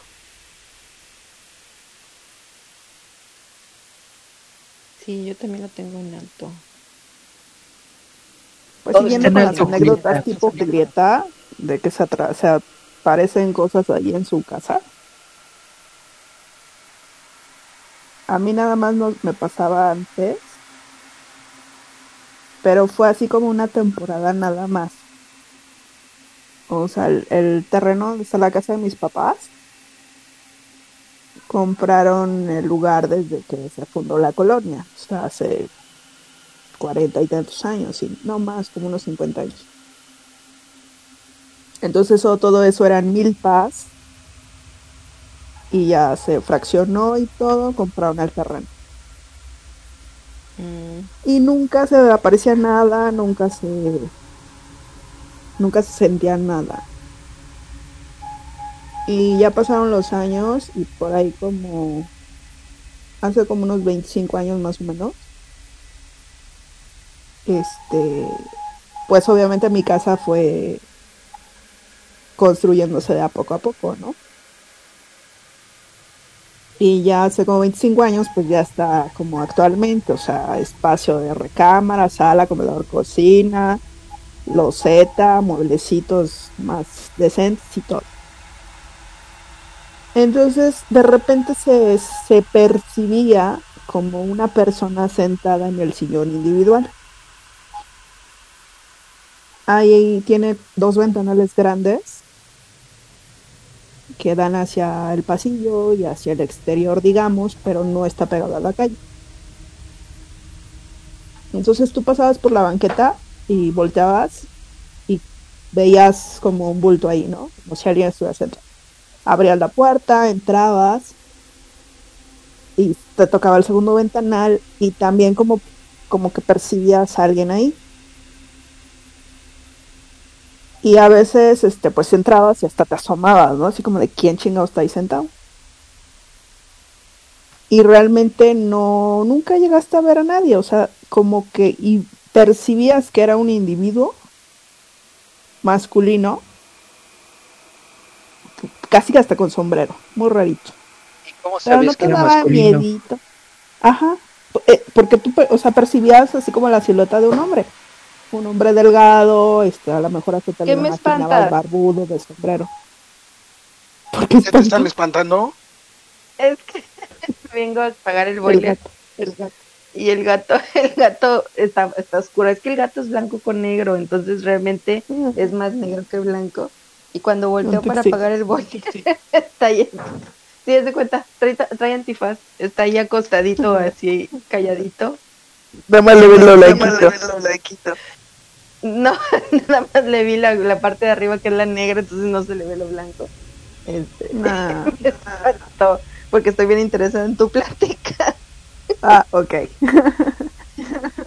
sí, y bueno, así no solo me pasaba a mí, sino a cualquiera. De hecho, luego mi hermano llegaba así de, ¿quién estaba ahí sentado? Pues nadie. Y así pasaron, no sé, ¿qué te gusta? Unos cinco años. No sé, entre cinco, ocho años más o menos. Pero no era así como, como muy evidente, o sea, era de vez en cuando pasabas y percibías eso. Ni sentías frío, ni te daba miedito. Nada. Ni nada. Hasta que una, mi hermana la mayor, este, por no sé qué chingados cosas de la vida, se le acercó una señora de esas que te leen las cartas, hacen limpias, bla, bla, bla y la señora decía, es que aquí hay un alguien. Hay que hacerle una limpia y no sé qué, y una veladora y el camino y la tiznada. ¿Un alien? ¿Se escuchan? Sí. Ah, ok. Entonces se le, no, pues que sí, yo también lo he sentido, no, pues que sí, yo también lo he percibido. El chiste es de que ya se les ocurrió hacer su ritual leve, el típico de ramo, de pirul, con círculo de alcohol, la velita, la oración. Y ya, ¿eh? Jamás en la vida se volvió a sentir cosa alguna. Y lo que, por ejemplo, esa señora sí, sí, este, obviamente pasó por toda la familia de, de ahí de mi casa. Entonces me acuerdo que me decía a mí, no, tú traes no sé qué, algo te hicieron. Ah, no, pues no, ni idea, ¿no? Ya un día me tiró las cartas y muy acertada en chorro mil cosas que me dijo. Yo así de, ok, le voy a dar el beneficio de la duda. Le digo es que yo nunca he escuchado ni he percibido ni a nada, ¿no? No, que sí, que a ti te sigue la llorona y no sé. Y yo claro que no, nunca en la vida y ando bien tarde en la calle y el metro y todo y nunca me he encontrado ni se me ha parecido nada. Qué bueno. Verás que sí. Entonces, una ocasión, estoy, este, tenía yo el mal hábito de ver la televisión hasta la madrugada. Llegaba yo de trabajar bastante noche, no que cenaba, me quedaba ahí viendo la televisión. Y me dijo, hoy en la noche, Ándale. Pero así la tipa me dice, no, hoy en la noche vas a recibir una visita que te va a cambiar la perspectiva. Yo, ah, sí, ahora le va. pues según ella que invocó a su nahual no sé qué. Y se me, a mí se me olvidó la neta. Entonces yo llego a mi, hago lo de siempre, quedarme hasta tarde ahí.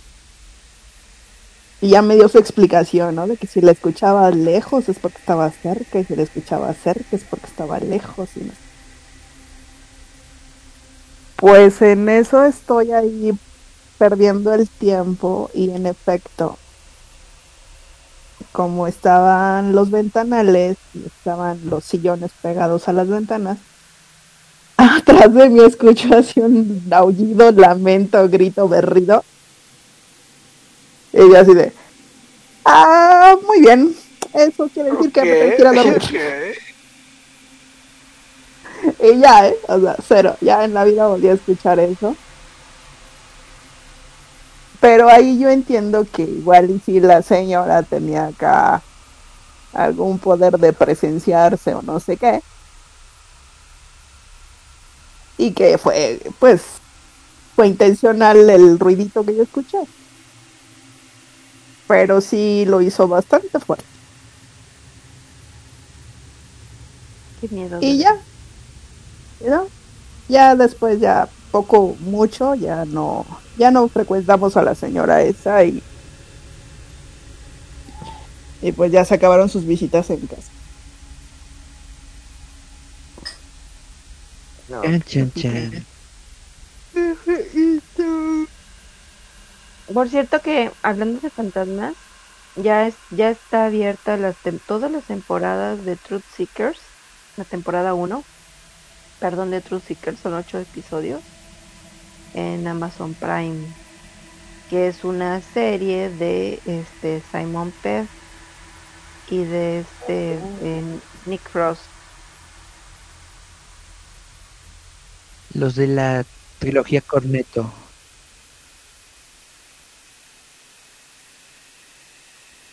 Pero hacen investigación de fantasmas. hacen investigaciones de fantasmas. De hecho es una serie, o sea, ellos tienen sus personajes. Este es un es un instalador de de, de red de servicios de internet y en su tiempo libre hace este investiga situaciones paranormales. Esta vez Se lo escucha típico. chida. Hay que buscar. Dice Julieta, Eh, en mi familia se cuenta que en la casa de los abuelos de mi mamá, cuando... Espérame. Cuando murió su abuelo en ese cuarto se aparecía un esqueleto. Y que a la tía de mi mamá un día al llegar en la noche, al ir abriendo la puerta, escuchó una voz que le dijo, no voltees. Y ella pensó que era un ratero y y se voltea. Y escuchó en su oído un lamento largo que ocasionó que se desmayara. La encontraron en la mañana tirada en la entrada. Chan chan.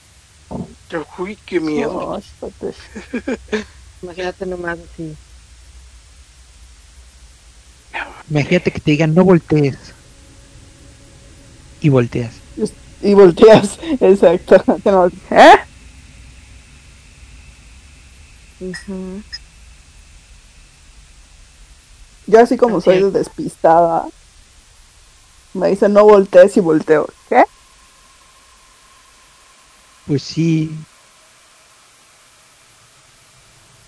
Así de, ah, yo he escuchado a veces así cuando me dicen, Denis, Denis. Bueno, ya tengo bastante que no, ¿eh? Afortunadamente. Digo, desde que hice todo ese ritual ya no escucho las voces. ¿Qué ritual Sí. hiciste? Em, no, no hice nada del otro mundo, ¿eh? Fue nada más limpiar, echar sal. Fue como de pulir, Mm, echar sal, pero sal de, sal de mar. y poner una, use una velita como por, yo creo que fue como 15 días de velita. Estar con la velita constante, prendida. Este, para pedirle, pedirle a un cierto ente que por favor me dejara en paz. Pero sí me pasaba que luego estaba dormida. Estaba dormida y escuchaba cuando me hablaban. Tenía así como que o me decían, por ejemplo, ya duérmete No manches. No manches, te cuidaba. o ya despierta o cosas así. O sabe, tenías despertadora automática. No, es que luego sí, o sea, sí era muy, muy, sí era muy incómodo por todo lo que yo vi. Lo de tu closet, No podría explicárselos aquí ahorita, así, así ahorita por aquí, ¿me entiendes? Para que me entiendas lo difícil que fue. Porque sí estuvo grueso. Estuvo bastante grueso.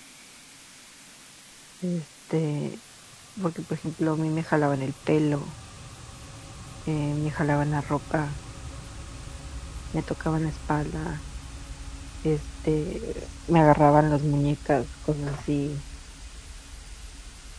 Sí, así feito. Wow, si traías colgando a alguien. de las manos, De las muñecas, o sea, me, me aprisionaban de las muñecas. Este, ¿Dormida o despierta? Dormida, despierta. O sea, eso es Y nunca te como- enteraste si había alguien, alguien se murió ahí. No, no, no, no, sí supe cómo, sí supe, sí averigüé, sí supe cómo estuvo el asunto.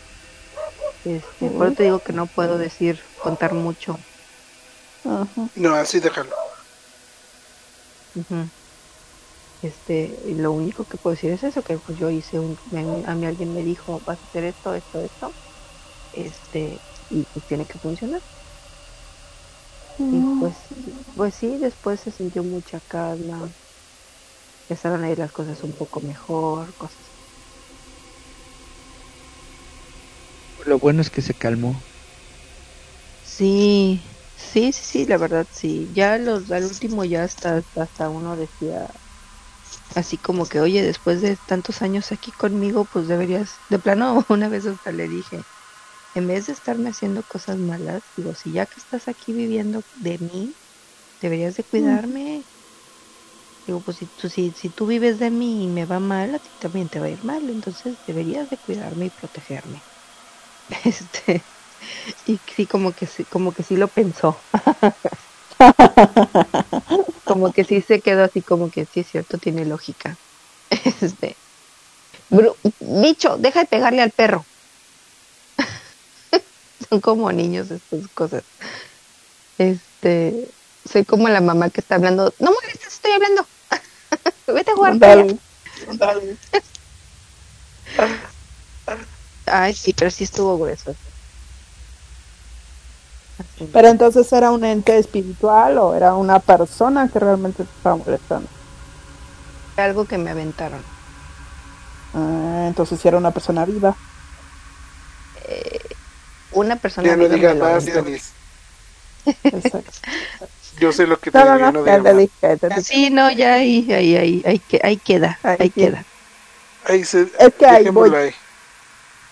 ahí Ahí voy. Igual y mucho de que yo no, no me altero con esas cosas ni las creo.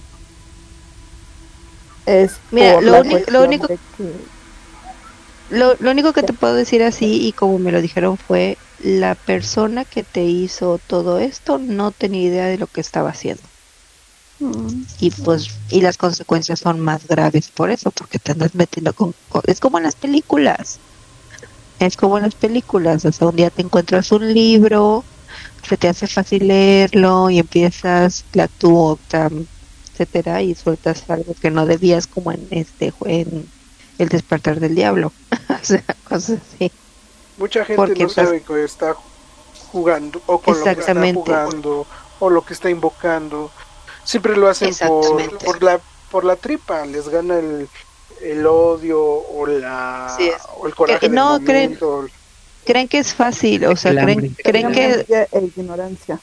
creen que eso les va a arreglar las cosas y esas las cosas no se arreglan así, ¿me entiendes? Especialmente especialmente a una persona que no tenía, como en mi caso, que yo no tenía nada que ver y no tenía por qué. ¿Ok? Nada más que se enojaran conmigo por culpa de una tercera persona y me hicieran algo a mí por culpa de una tercera persona cuando yo ni, ni sabía ni, ni qué ex. Pero bueno, este, eh, esa, es, esa es la otra cuestión que yo he estado viendo mucho hoy en día. Eh, están este las personas que están empezando a practicar todo este tipo de cosas sin saber realmente en lo que se están metiendo.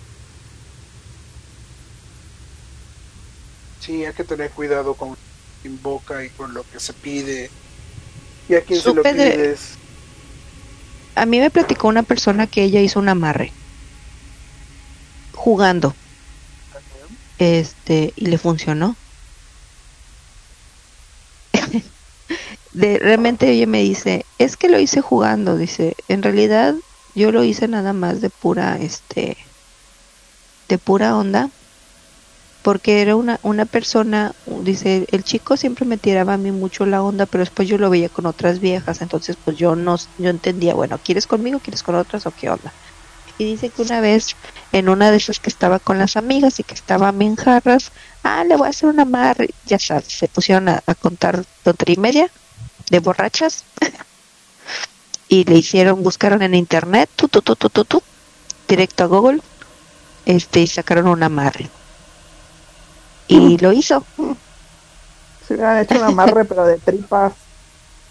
bueno, pues ellos hicieron su amarre. Y funcionó. Dice, pues haz de cuenta que sí, o sea, la persona empezó a cambiar, se portaba mejor conmigo, bien preocupado, bien todo conmigo y siempre conmigo y, buscándome, etcétera. Y pues un principio dices, pues qué padre, ¿no? Porque te está haciendo caso, te está poniendo atención, está contigo, todo lo que tú quieras. Pero con el tiempo esta persona empezó de, de, de ser todo bonito, empezó como que como que ser atosigante de a fuerzas querer estar ahí, este, muy empalagoso, siempre presente, siempre pendiente, siempre encima, ¿no? Y entonces es cuando esta persona dice, exactamente, es cuando esta persona dice, no, espérate, o sea, esto no es lo que, que yo quería, yo lo único que quería era, era, o sea, fue un juego, ¿verdad? O sea, pero no te lo puedes quitar así. O sea, no es de que, no es de que rompes con la persona y ya, porque tú lo tienes atado entonces, pues la chica lo que tuvo que hacer fue un, un desamarre. Y, y afortunadamente, pues sí le salió. Y inmediatamente que hizo el desamarre, este, el chico otra vez volvió como, como al principio, o sea, automáticamente así como si nunca hubiera estado tan interesado en ella. Este dice, no vuelvo a meterme en ese tipo de broncas. Este, eso fue hace unos tres años, yo creo que le pasó. Y sí, efectivamente no volvió a meterse en esas broncas. Con el tiempo conoció a un muchacho que sí la quería como debía de ser. Ella este se acercó más a Dios, este decidió dejar la vida loca y todo ese tipo de cosas. Este pues cambió, se dio cuenta que no era el camino. este para bien. Pero sí, pero al principio sí le dio un sustote por andar haciendo este cosas que, no debía sin saber lo que estaba haciendo. Es lo que te digo, nadie sabe en qué se mete hasta que asume las consecuencias de lo que está invocando, de lo que está pidiendo, de las energías que está manifestando. Pero eso hay que tener cuidado qué decir, cómo decir y, y a quién decírselo. Y qué pedir y cómo pedirlo. Y ahorita lamentablemente pues es una época en que mucha gente cree que eso se puede hacer y que es bien fácil. Lo pueden hacer en cualquier fecha del año, ¿verdad? Pero ahorita es una fecha fuerte. por eso se, cargan a los gatitos. Exactamente. ¿Y qué sucede? Van y, van y afectan a un ser inocente como un perrito, un gatito, un pollito,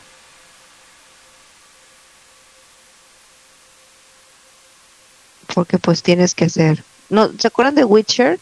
En el Witcher prácticamente las brujas cuando están las, las, hechiceras le dicen a... Cuando lo están aprendiendo. Cuando están aprendiendo les dicen, es que tienes que hacer un...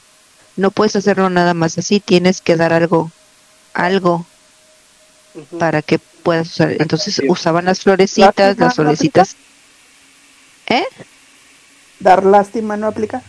No, es que ellas usaban usaban florecitas, florecitas frescas. Tenían que hacer un intercambio de vida por por por lo que por lo que buscaban. Entonces la florecita se marchitaba para que pudieran ellas usar el poder. Ah. Y por ejemplo, el, el, este, el poder de ella para poder tener todo su poder y poder verse bonita y toda la cosa, ella tuvo que dar lo, lo más lo que creaba vida en ella como mujer. Entonces no eh, eh, su, su don de dar hijos lo, lo cambió por todo el poder que tenía como hechicera. Es como ¿En la misma película donde sale la cabrita negra? No, esa es en la serie de Witcher. Ah. No, en la, en la película La Cabrita Negra, este, la Cabrita Negra, este, es al bebé, es al bebé al que se llevan. Y a los hermanos también los matan, ¿no? Todos se mueren, creo, no sé cómo está, no me acuerdo. Este, no me acuerdo cómo estaba ahí el asunto. La vi nada más una vez, una sola vez la vi. Este, hay, hay películas de ese tipo que yo suelo no ver por las mismas cuestiones de que puede provocar este jalar energías que no quiero, entonces así así los dejo. Pero te gusta mucho el terror. Me gusta el terror, pero hay películas que no te voy a ver. Por ejemplo, El Exorcista nunca la he visto. Ah, yo tampoco, pero porque es una aburrida. No, no sé, no, no, no, no pienso, no he visto ni una sola del Exorcista. Tampoco he visto la de, la de el, ¿cómo se llama? La profecía. ¿Las de Damien? Las de Damien tampoco las he visto.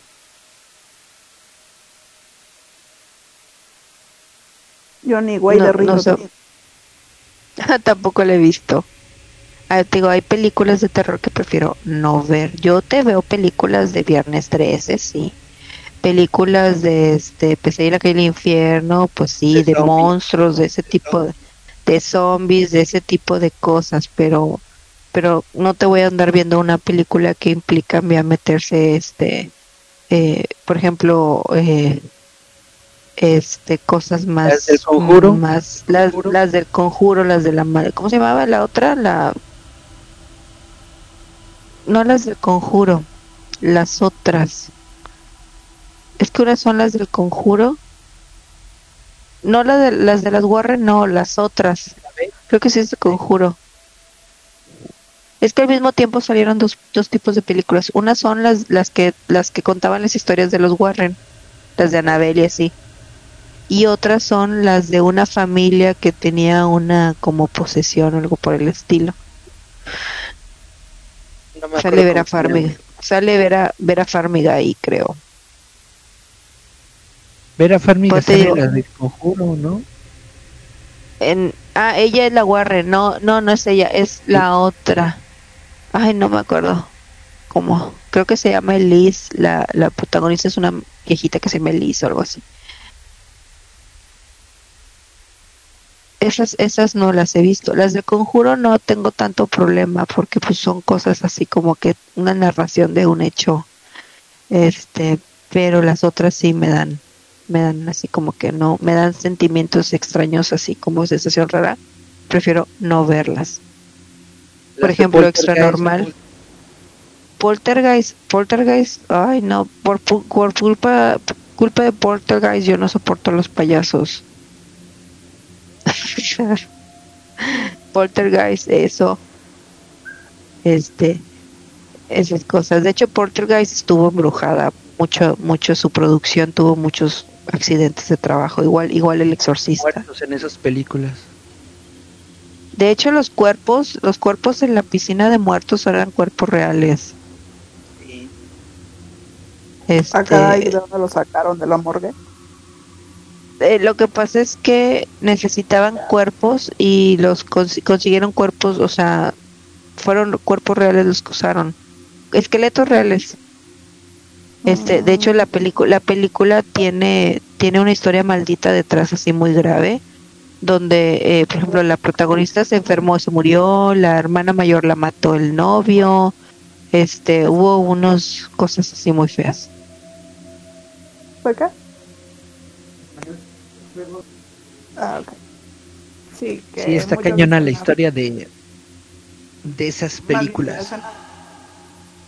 En las del exorcista también hubo hubo cosas cosas feas cuando se estuvieron grabando.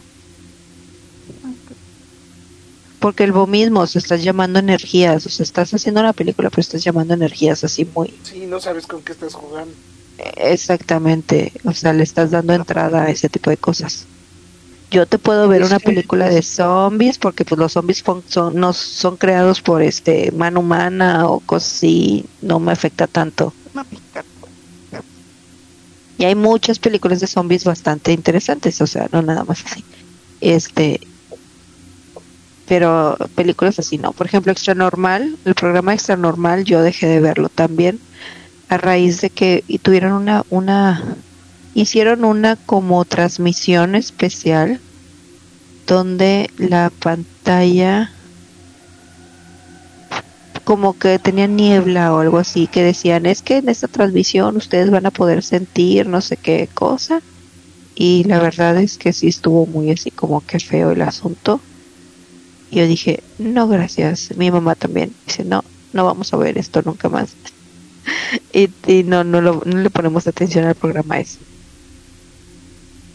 Yo nunca en la vida he visto un solo programa de esos. Pues es que también están, son normal. programas donde le andan, antes, al principio extra, nor- ¿Completa? al principio extra no, normal le extra normal. Al principio ese programa buscaba como que casos e historias y, yo te le contaba yo diga, "Ay, que tú le pongas qué Ah, es que le digo que yo nunca he visto un programa de esos de extra normal y me están diciendo, no es cierto, si los has visto. Dije, que yo ponga así el programa, lo busque, lo ponga, nunca jamás. Y nunca los he visto completos. O sea, los pocos pedazos que he visto.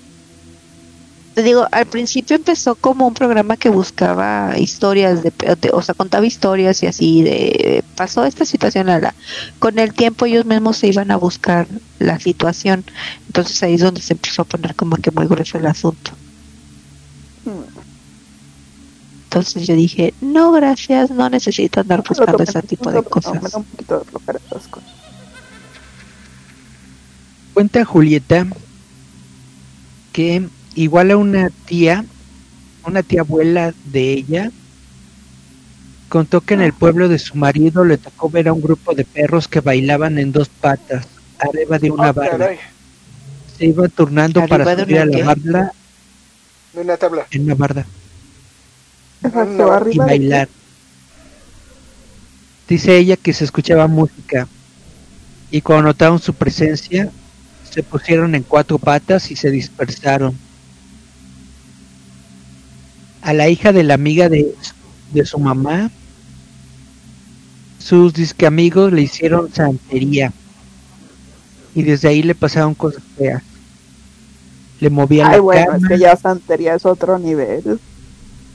Le perdían cosas, gente en la calle buscaba hacerle daño, se enfermó muy feo, hasta que le hicieron una limpia. Le dijeron que hicieron una brujería con huesos de muerto, y el muerto es quien la acosaba. Así estuvo un año. Y luego a la amiga de años de su mamá le contó que cuando vivía en un departamento por Lecumberri había en el techo una vela atorada. La intentaron quitar y nomás no. Y desde ¿En ahí pasaron cosas En Lecumberri, en Lecumberri. pero Lecumberri está embrujado, ¿no? Sí, bueno, Sí. un- Hay muchas historias negras. una casa por ahí en el barrio de Lecumberri. Dice que le hablaba un hombre por teléfono y le decía exactamente lo que estaba haciendo. ¡Wow! Si era un acosador. Que primero pensaban que era un cambiaron el teléfono, cerraban cortinas y aún así le volví a hablar por teléfono hasta que se fueron de ese Ah. departamento. Qué horror. Chum, Qué chum, feo. chum. Aquí, aquí en Tampico había, estaba el penal de Andonegui, que fue un penal, este, la bronca no fue cuando, bueno, no nada más cuando era penal, no, no sé mucho de cuando era penal, sino que después se quedó solo muchísimos años y ahí iban a hacer rituales, cosas feas. Hoy en día es el Museo del Niño. Ay, qué bonito. Eh, lo inauguraron el año pasado. El o sea, era un museo, penal medio Sí. embrujado. el penal, el, sí, el- el ex penal, el ex penal de Andonegui, que de hecho está en una como colina así como en una montañita, este, y así lo puedes encontrar y por ahí debe de ver fotografías en internet de cómo estaba y lo que había y lo que hacían ahí. y lo, remo- lo, lo, lo- total que el gobierno lo remodeló, lo reformó y lo convirtió en el Museo del Niño. No, qué cosa tan bonita. Yo así como que ah, no iré nunca a ese lugar tampoco. Lo mejor es no meterme. Este, aquí hay un lugar también que hace, usualmente en estas épocas hacía la casa del terror, un recorrido de terror. Es una casona vieja que está en el centro de Tampico, donde tiene una leyenda de que fue un dispensario, fue un dispensario médico en tiempos de la revolución y muchos años antes. La zona de Tampico fue asediada por eh, piratas, un Mm. pirata llamado Lorencillo. Este, había piratas. Este, y supuestamente esa casa tiene un túnel que conecta, es, no sé si es el Palacio Municipal o qué parte, chiste que tiene conexiones por abajo en un túnel, supuestamente. Yo la verdad no sé. Pero también tenía esclavos y tenía este calabozos, ¿no? Porque un tiempo sirvió para como como para policías o algo así, militares, no sé. Entonces la casa ahí sigue, la, la estaban remodelando y entonces ellos decidieron, pues vamos a hacer nuestra casa del terror aquí, contamos el recorrido, una historia, bla, bla, bla. Eso no me pasó a mí, le pasó a mi mamá. Entonces, este, mi mamá fueron de un de una asociación en la que estaba mi mamá, este, fueron ahí, las, le dijeron, no, pues es que tienen que ir. Bueno, ahí va mi mamá con las demás personas. Mamá dice que desde que entró sintió escalofríos. Ella es muy susceptible a ese tipo de, de vibraciones. Este, y los escalofríos y así. Pero iba otra mujer ahí con ellos que sintió cuando la agarraron de la cintura.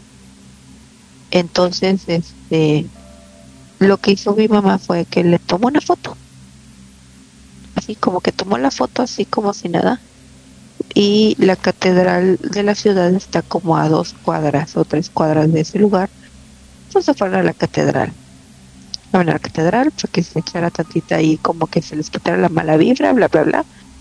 Y pues en la fotografía se ve una mano agarrando a la chava una mano así como transparentosa agarrando la, la, la, la blusa que traía la chava jalándola. Este yo tengo la foto pero no la encuentro yo la o sea me acuerdo que ahí la tengo la tengo la debo tener en el disco duro de respaldo de mis cosas. Yo tengo esa fotografía pero para que de aquí a que la encuentre quién sabe o sea.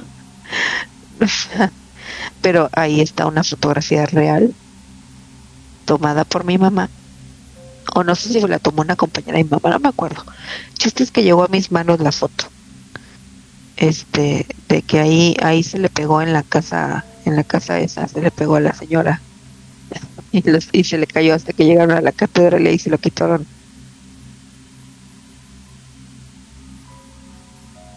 Ay, Pues, pues, qué feito, fantasmas acosadores. sí Ándale, el ente acosador. entes Ah, acosadores no. el ente acosador No, está, co- está contando que en Tampico a la conocida de, ma- de su mamá le pasó que estaban en la catedral y que la chica eso decía, es que yo siento que alguien me toca o que me sigue. Y pues así tomaron una foto así casual. y Ah, pues le está platicando a su novio. sí le está, está reviviendo la historia la historia a su modo y entonces llegaron los mapaches y los mapaches se enfrentaron a los aliens En una isla de Japón. ajá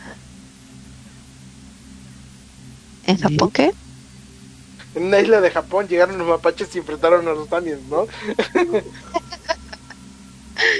eran tanukis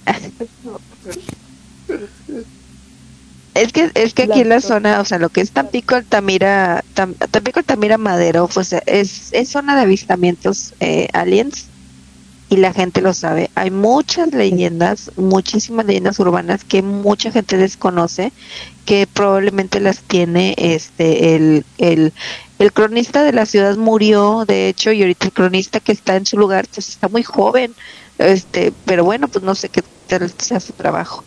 Y yo me acuerdo, fíjense, el problema es que es que nunca se me ocurrió quedarme con el libro y a mí se me hace que ese libro lo han de haber tirado.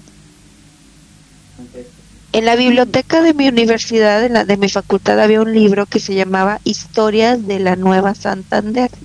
La Nueva Santander era Tamaulipas. Y una de las historias curiosas, hab- había muchas historias ahí curiosas, ¿no? de que de registros históricos que habían sucedido en tiempos de, de nuevo, cuando era Nueva Santander. Y hablan de un vampiro. No. Es una narración sobre un vampiro. Y sigue dice, ¿what? Vampiros de la Nueva Santander. Este, y la narración.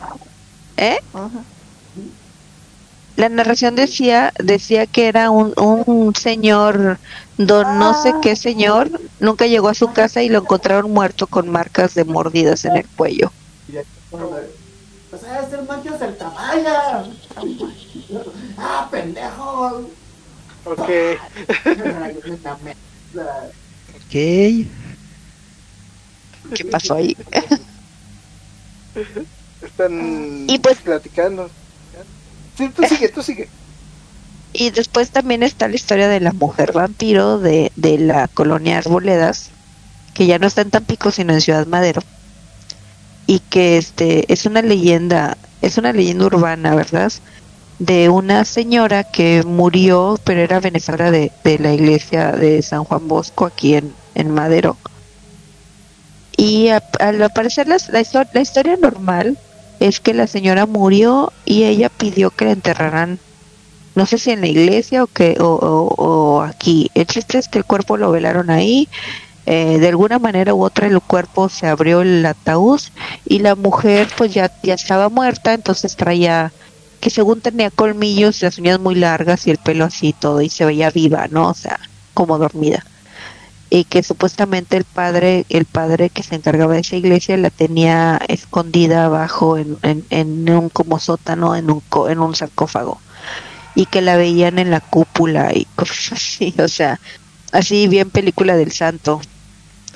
Este, pero sí causó bastante bastante miedo, entonces lo que hacía la gente es que ponía palmas, palmas benditas en las ventanas y, y no dejaban que los niños salieran tan tarde porque pues la mujer vampiro y esas cosas. La leyenda de la mujer vampiro. Pues, Este, En Europa, cuando se popularizó la leyenda de los vampiros, cuando enterraban a alguien, lo enterraban con una estaca en el corazón para, para cerciorarse la si boca, era- creo. Ajá, ajá. Ajá. Para cerciorarse si era una persona normal o un vampiro. por si las dudas para que no regresara. Sí, sí, exacto. Si mejor nos evitamos problemas. Oiga, ¿de qué murió su pariente? No sé, solo se puso loco y se murió. Ah, pues clévele un cacho de madera en el corazón, ¿no? Por si acaso. Tenía una alergia al sol. Exacto. Es que también, es que también esos, esos, por ejemplo, esas veces que acusaban de brujas y demás, podría haber sido una persona con esquizofrenia o con, con alguna enfermedad, enfermedad este, Neurológica, inclusive con rabia. Hay datos de que con la rabia. gente con, ajá, con rabia se ponían muy locos, atacaban personas, los atacaban al cuello, y entonces... Ajá. entonces No, y había, sí. había casos de personas que, que pues, alergia al sol o, o, o que la sangre, producían demasiada sangre, cosas así, o sea, Ajá. Este, sangraban fácilmente, cosas así, entonces pues son cosas que no se sabían en ese entonces. Y pues, y lo veían, por ejemplo, el caso de los, los hombres lobo usualmente, donde ellos, me imagino que es en todas partes, pero donde he escuchado muchas historias son de, de Francia, el inventado Loup-Garou, Ujú. el hombre lobo, este, porque hubo una historia época, de la Bella Bestia, ¿no? Sí, bueno, ese no, ese no, ese no sé si es el mismo, este, eh, hay varias historias de hombres lobos en Francia, había una historia de un, un, un noble que pues tenía una esposa muy muy guapa, este, y que una vez fue de cacería y se encontró con, pues, con una bestia muy bonita en el bosque, ¿no? Un, un lobo muy bonito. Y aparentemente el lobo lo atacó o algo así. El chiste es que él se pudo defender con su, con un, no sé si un cuchillo un hacha y le cortó una de las patas. Entonces él lo único que llevaba de trofeo era la pata, ¿no? La metió en una bolsa y ya se fue a su palacio donde vivía, a su casa. Y al llegar ahí está su esposa encuentra a su esposa herida, o sea, y la esposa sin mano Esa no es negro, es morado. y él en- y él en la bolsa tiene este la mano la mano de ella. O sea, la mano sí, esa es una historia. Este, es una leyenda, pero están están registradas como si fueran reales, ¿me entiendes? Esa. El otro era un- un mono que sí tiene nombre, que no me acuerdo, es su primer registro de hombre lobo, que mataba también gente y que decía que era un lobo, que era un hombre que se transformaba en lobo. Y hay registros de él. Este, o sea, hay, hay registros, registros de gente lobo. Como decían, pues podía ser que tenía rabia, podía ser que tenía esquizofrenia, este, Alguna enfermedad en la piel. algún- alguna enfermedad en la piel, algo así, pues ya, pues por eso. Sin embargo, vuelvo a lo mismo.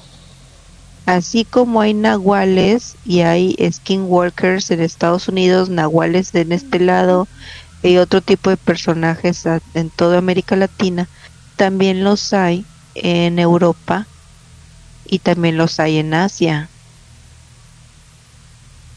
No, yo no conozco historias de, de hombres lobos en Asia. A ver, cuenta, cuenta.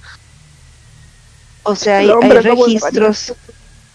El hombre lobo en París que se llamaba Denis. Se llamaba, se llamaba. Sí, Pero ese era un lobo hombre.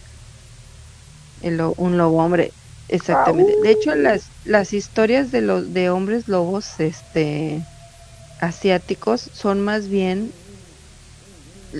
animales que se transformaron en humanos por algún motivo. Por ejemplo, estaban las las este las ¿cómo se llama? Los que se convierten las zorras. Ujú. Sí. Y usualmente Son- los que lo que hacen este lo que hacen los Espíritus, zorros es este comer hígados se comían el hígado de las de sus víctimas y supuestamente si comían creo que 100 hígados o sea 100 víctimas se podían convertir en humanos por completo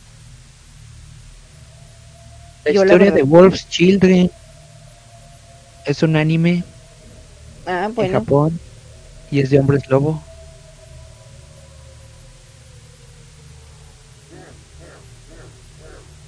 exactamente.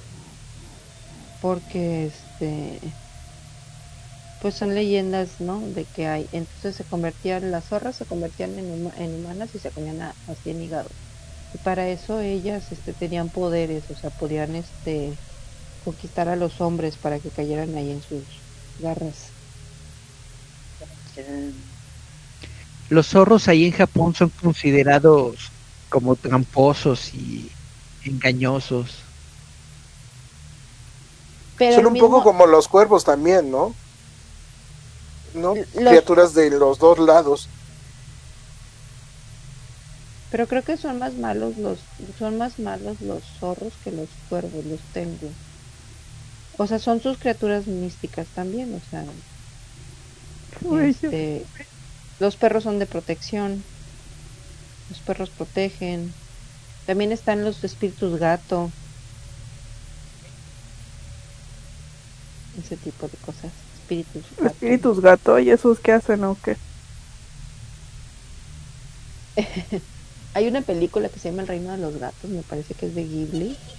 Ujú. Este, eh, usualmente los espíritus Ah, gatos te sí. hacen Ah, travesuras y cosas.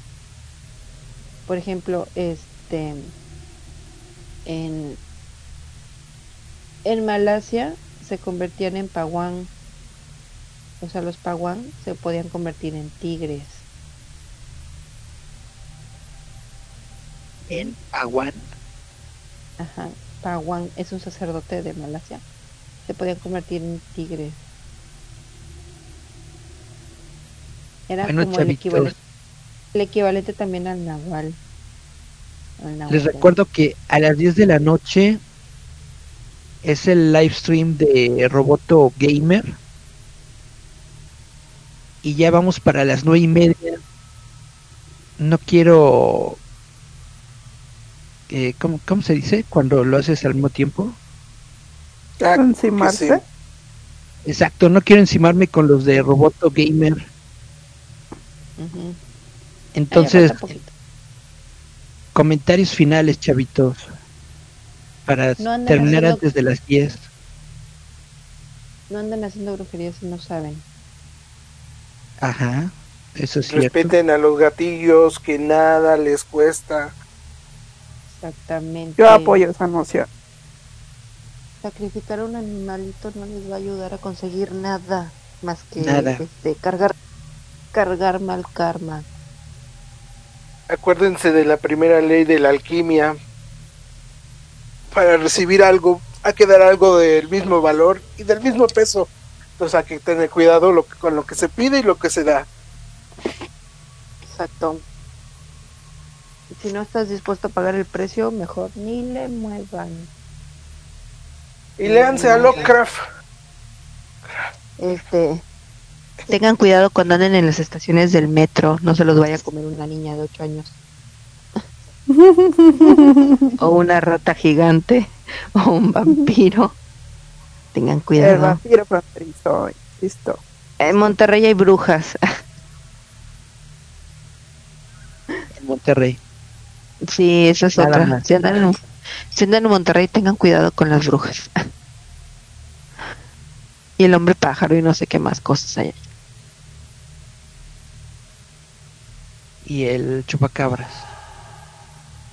Ay, el chupacabras. Ya ni me acuerdo de chupacabras. Bueno, chavitos, muchas gracias por participar en el programa de hoy.